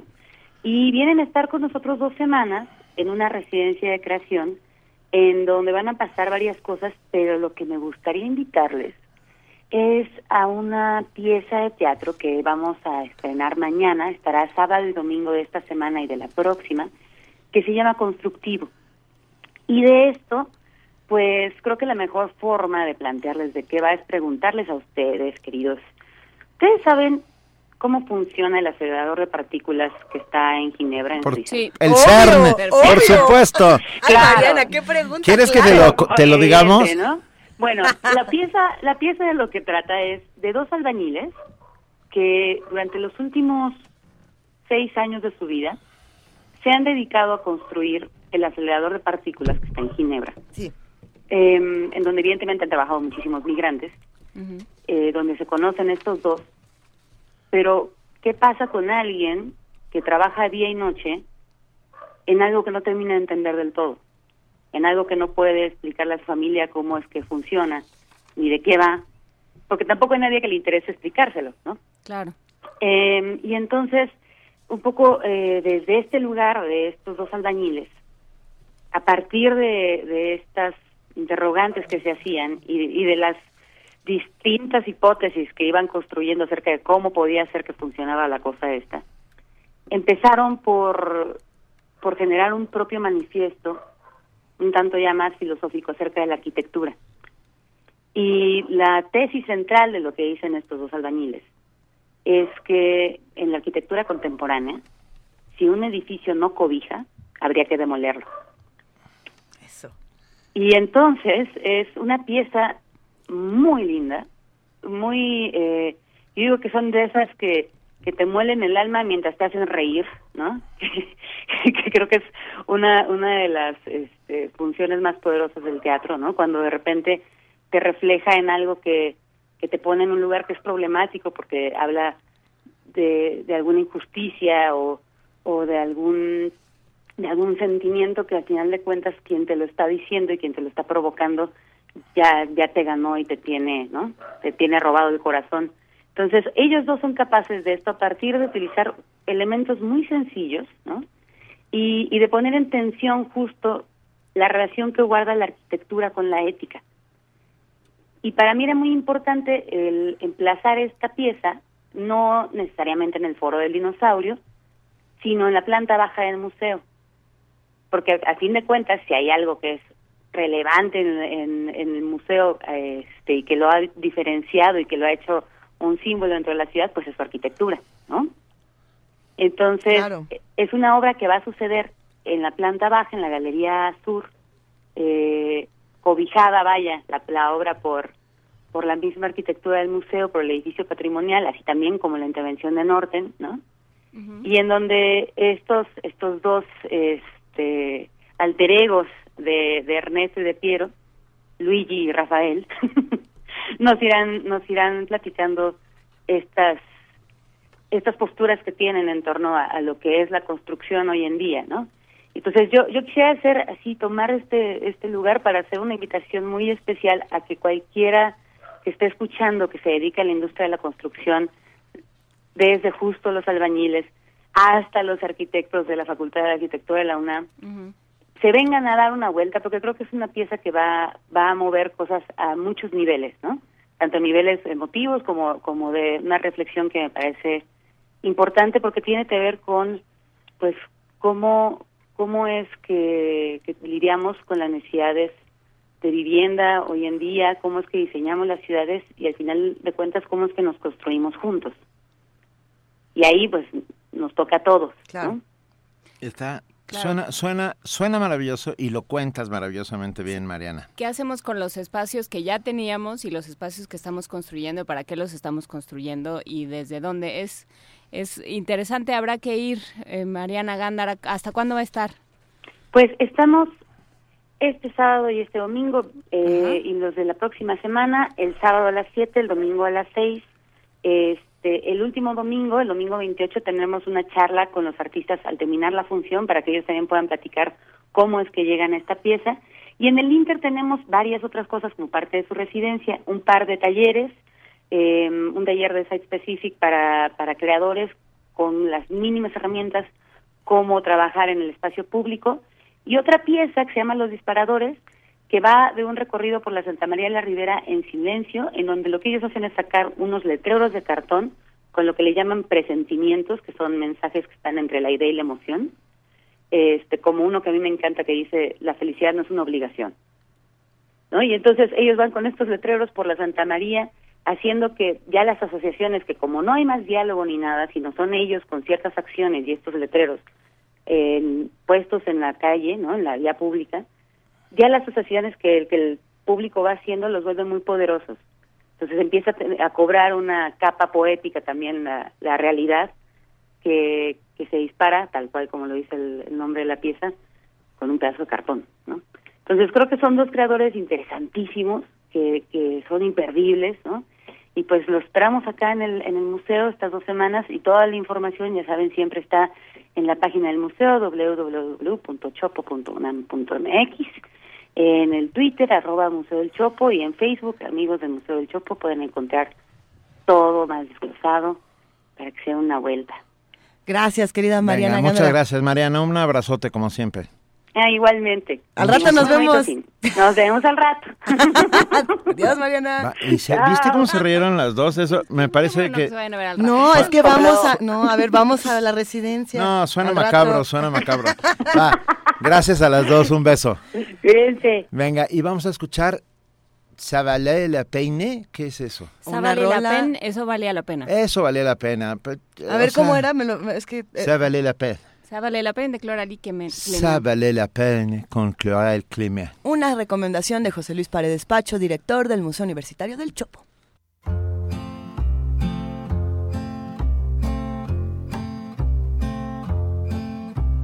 Je n'osais pas te le dire, encore moins te l'écrire, j'attendais le moment opportun, important. Je ne savais pas comment faire, oh mon Dieu, quel enfer et par où commencer, c'est la timidité. Je ne savais rien de la vie, ni de la dernière pluie près d'un petit ruisseau de la vie en duo. Oui, mais j'ai dû me résoudre à faire parler la poudre, à passer le turbo un soir au bord de l'eau. Ça valait la peine, c'est sûr, ça en valait la peine.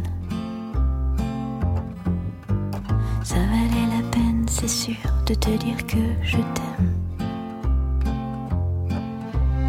Je n'avais pas de raison de me priver de ton beau regard assuré si longtemps désiré. Je n'avais pas l'intention de sortir les violons, mais avant le refrain d'arriver à mes fins. Je n'ai pas envisagé les remords, les regrets, j'apprécie mon bonheur dans la maison en fleurs. Et je n'ai pas regretté d'avoir osé rosé près du pont Mirabeau un soir au bord de l'eau. C'est sûr, ça en valait la peine. Ça valait la peine, c'est sûr, de te dire que je t'aime. Ça valait la peine, c'est sûr, ça en valait la peine. Ça valait la peine, c'est sûr, de te dire que je t'aime.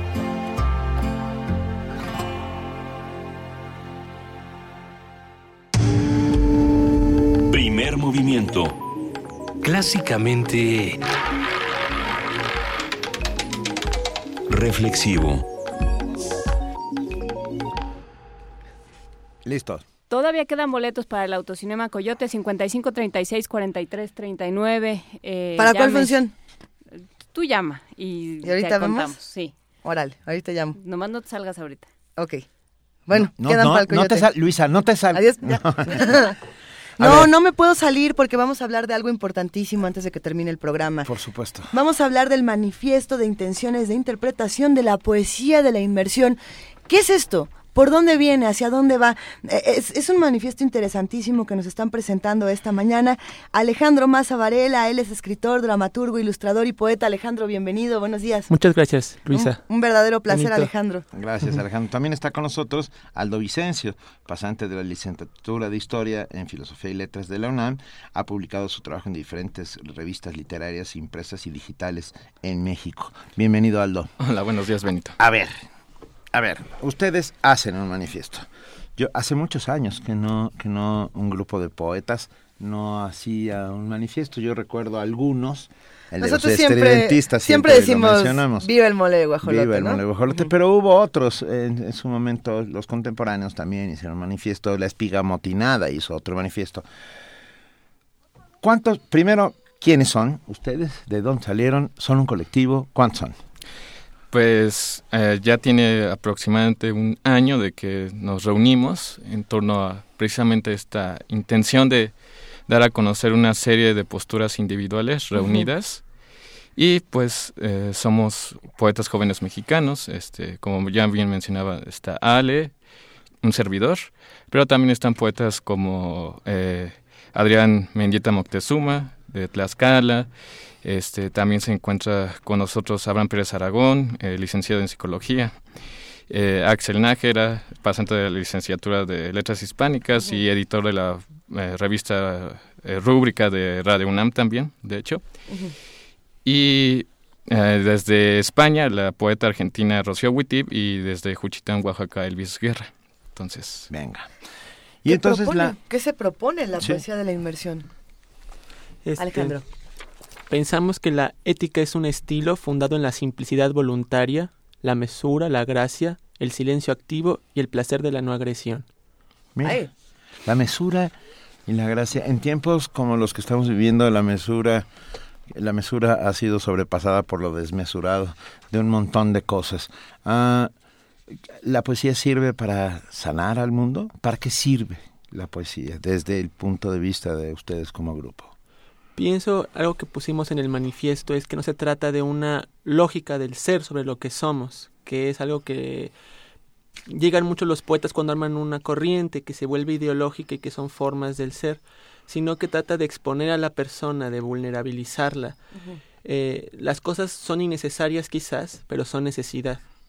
Y el poeta, más que hablar de las cosas, eh, encuentra que la poesía es está necesitada y que las cosas son su necesidad. ¿Qué piensas, Aldo? Eh, en efecto, eh, de hecho es eh, un tema importante tanto del manifiesto como de lo que hemos estado haciendo es precisamente el de la vulnerabilidad, pero otra cuestión es el vacío. El poema trata de lo que es el fulgor para el vacío. Dejamos caer una venda y caen los ojos. Es el vacío, lo que es el vacío para el fulgor. El poema no es una descripción de o con los sentidos, hay que crearlos. Y en palabras del poeta Ángel Guinda, crear es creer. Ahí se abren discusiones muy interesantes y yo me quedo pensando, partiendo en todo lo que ustedes dicen, en cómo se va a insertar un manifiesto como este en, en un...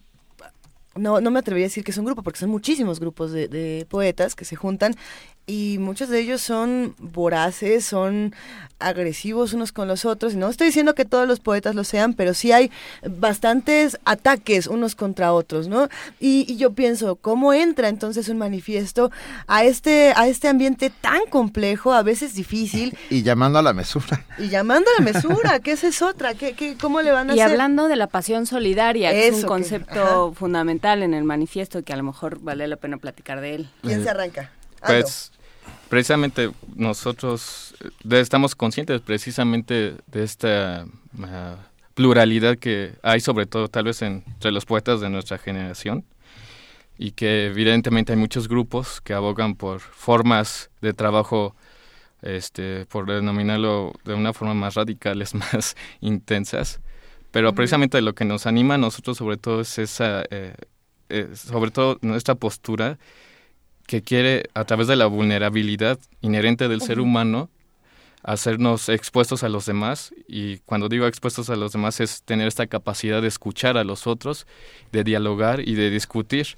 Y de, sobre todo, de discutir, que creemos que es un punto muy importante Sí. y que no estamos cerrados precisamente a ese diálogo con otros grupos o posturas estéticas, filosóficas o sociales. A ver, de entrada subiremos a nuestras redes sociales el manifiesto para que todos ustedes lo puedan leer. Ah, ya no tenemos mucho tiempo, pero me parece muy todos todos pro- bueno, una gran mayoría de ustedes proviene de la universidad, ¿no? Sí, De- somos de la UNAM la mayoría, sí. La mayoría son de la UNAM. Bien, pensamiento crítico, vulnerabilidad ah, Y, y, y los poetas en el mundo. y los poetas en el mundo. Creo es importante esto que están que están haciendo, se agradece. Un día tienen un día tienen que ya está en redes la nota, la, la- el manifiesto para que todo el mundo pueda. Y la invitación para que todos nos demos la vuelta el día de hoy. Sí, es el día de hoy, a las 7 de la noche en el Centro Cultural Bella Época. Excelente. Esto es en la colonia Condesa. Sí, en Tamaulipas 202, casi esquina con Benjamín Gil. Ahí donde están. eh, ¿A qué hora? A las 7 de la noche. Venga, tendrán mucho éxito porque se ve. Ah, muchas gracias. De entrada, porque se ve que además de poetas son buenas personas. Y, y- Hace y falta en la es- poesía, No, y, ha- y hace falta esa bonita mezcla. Porque yo conocí a cada uno, que bueno. Gracias, chicos. De Muchas verdad, gracias. muchísimas, Gracias a muchísimas gracias. Gracias, Alejandro Benito, Maza, Varela, Luisa, Juana Inés. Aldo Vicencio. Gracias. Gracias, Gracias, a los gracias a dos. todos ustedes. Éxito. Vamos a escuchar notas. nota. Así es. A ver, Fundación UNAM celebró la tercera emisión del Foro 2020 que congregó académicos, investigadores y amigos de la Universidad Nacional para analizar las implicaciones de vivir en las grandes urbes. Recuerdan que lo platicábamos el día de ayer. Con Jorge Díaz. Así es. Pues el día de hoy, Dulce García tiene los detalles. Respirar es una actividad vital para los seres humanos. Sin embargo, pocos se detienen a pensar en ello. Para las grandes metrópolis, como la Ciudad de México, cada vez son más los desafíos que tienen que enfrentar para ofrecer un entorno que permita la convivencia. En el marco de los 20 años de Fundación UNAM, se llevó a cabo la tercera edición del Foro 2020, con la intención de promover un espacio multidisciplinario de análisis para contribuir a resolver los retos de los temas de vanguardia, como lo es el cambio climático. Habla Dioniso Mid, presidente de Fundación UNAM. Habremos de escuchar de ellos temas muy sugerentes, temas muy interesantes, desde el desafío alrededor de los problemas de contaminación que se viven en ciudades como estas, hasta las posibilidades de encontrar un entorno de cultura, un entorno de vivencia que permita que todos tengamos aquí un lugar mejor para vivir. Al hablar del cambio climático, Ana Rosa Moreno Sánchez, académica de la Facultad de Medicina de la UNAM, destacó los impactos de la contaminación en la salud. Eh, la contaminación ambiental está dentro de los primeros 15 factores de riesgo atribuibles a causas de mortalidad en México. Los riesgos relacionados, por ejemplo, con el cambio climático en las zonas urbanas son el aumento en el nivel del mar y las mareas por tempestades, el estrés por calor, precipitaciones extremas, inundaciones tierra adentro y zonas costeras. Eh, tan solo 13 ciudades concentran alrededor de 21.000 muertes anuales relacionadas con la mala calidad del aire, esto en México. Esto hasta hace poco tiempo el sector salud se negaba a reconocer que la contaminación atmosférica era responsable de muertes. Ahora esto ya no hay la menor duda porque incluso a nivel de la Organización Mundial de la Salud está bien establecido. Para la doctora en astronomía Silvia Torres, problemas como el cambio climático se deben resolver a través de la contribución de todos los sectores de la sociedad. En la universidad nos toca estudiarlo, pero en los políticos y en el país, las personas que toman las decisiones, les toca tomar decisiones fuertes al respecto y tomar eh, medidas para, para mitigar este cambio climático. Hay que educar a la población, se le dice mucho, se le dice que va a acabar el planeta, el planeta no va a acabar, el planeta continúa, lo que puede acabar es la calidad de la vida que nosotros queremos que tengamos, tengamos nosotros, nuestros hijos y los hijos de nuestros hijos. Entonces nos falta atacarlo por todos los frentes por el frente de educación, por el frente de los políticos, por el frente pues, de la ciencia, por supuesto. De esta manera, la universidad construye una visión sobre los desafíos que hoy debe enfrentar la humanidad para asegurarse un mejor futuro. Para Radio UNAM, Dulce García.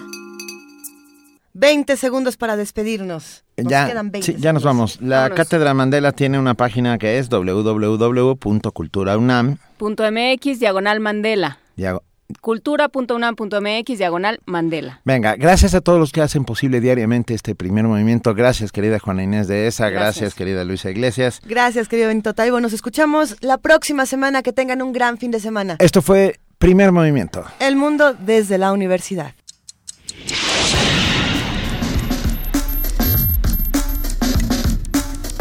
Radio UNAM presentó Primer Movimiento. El mundo desde la universidad.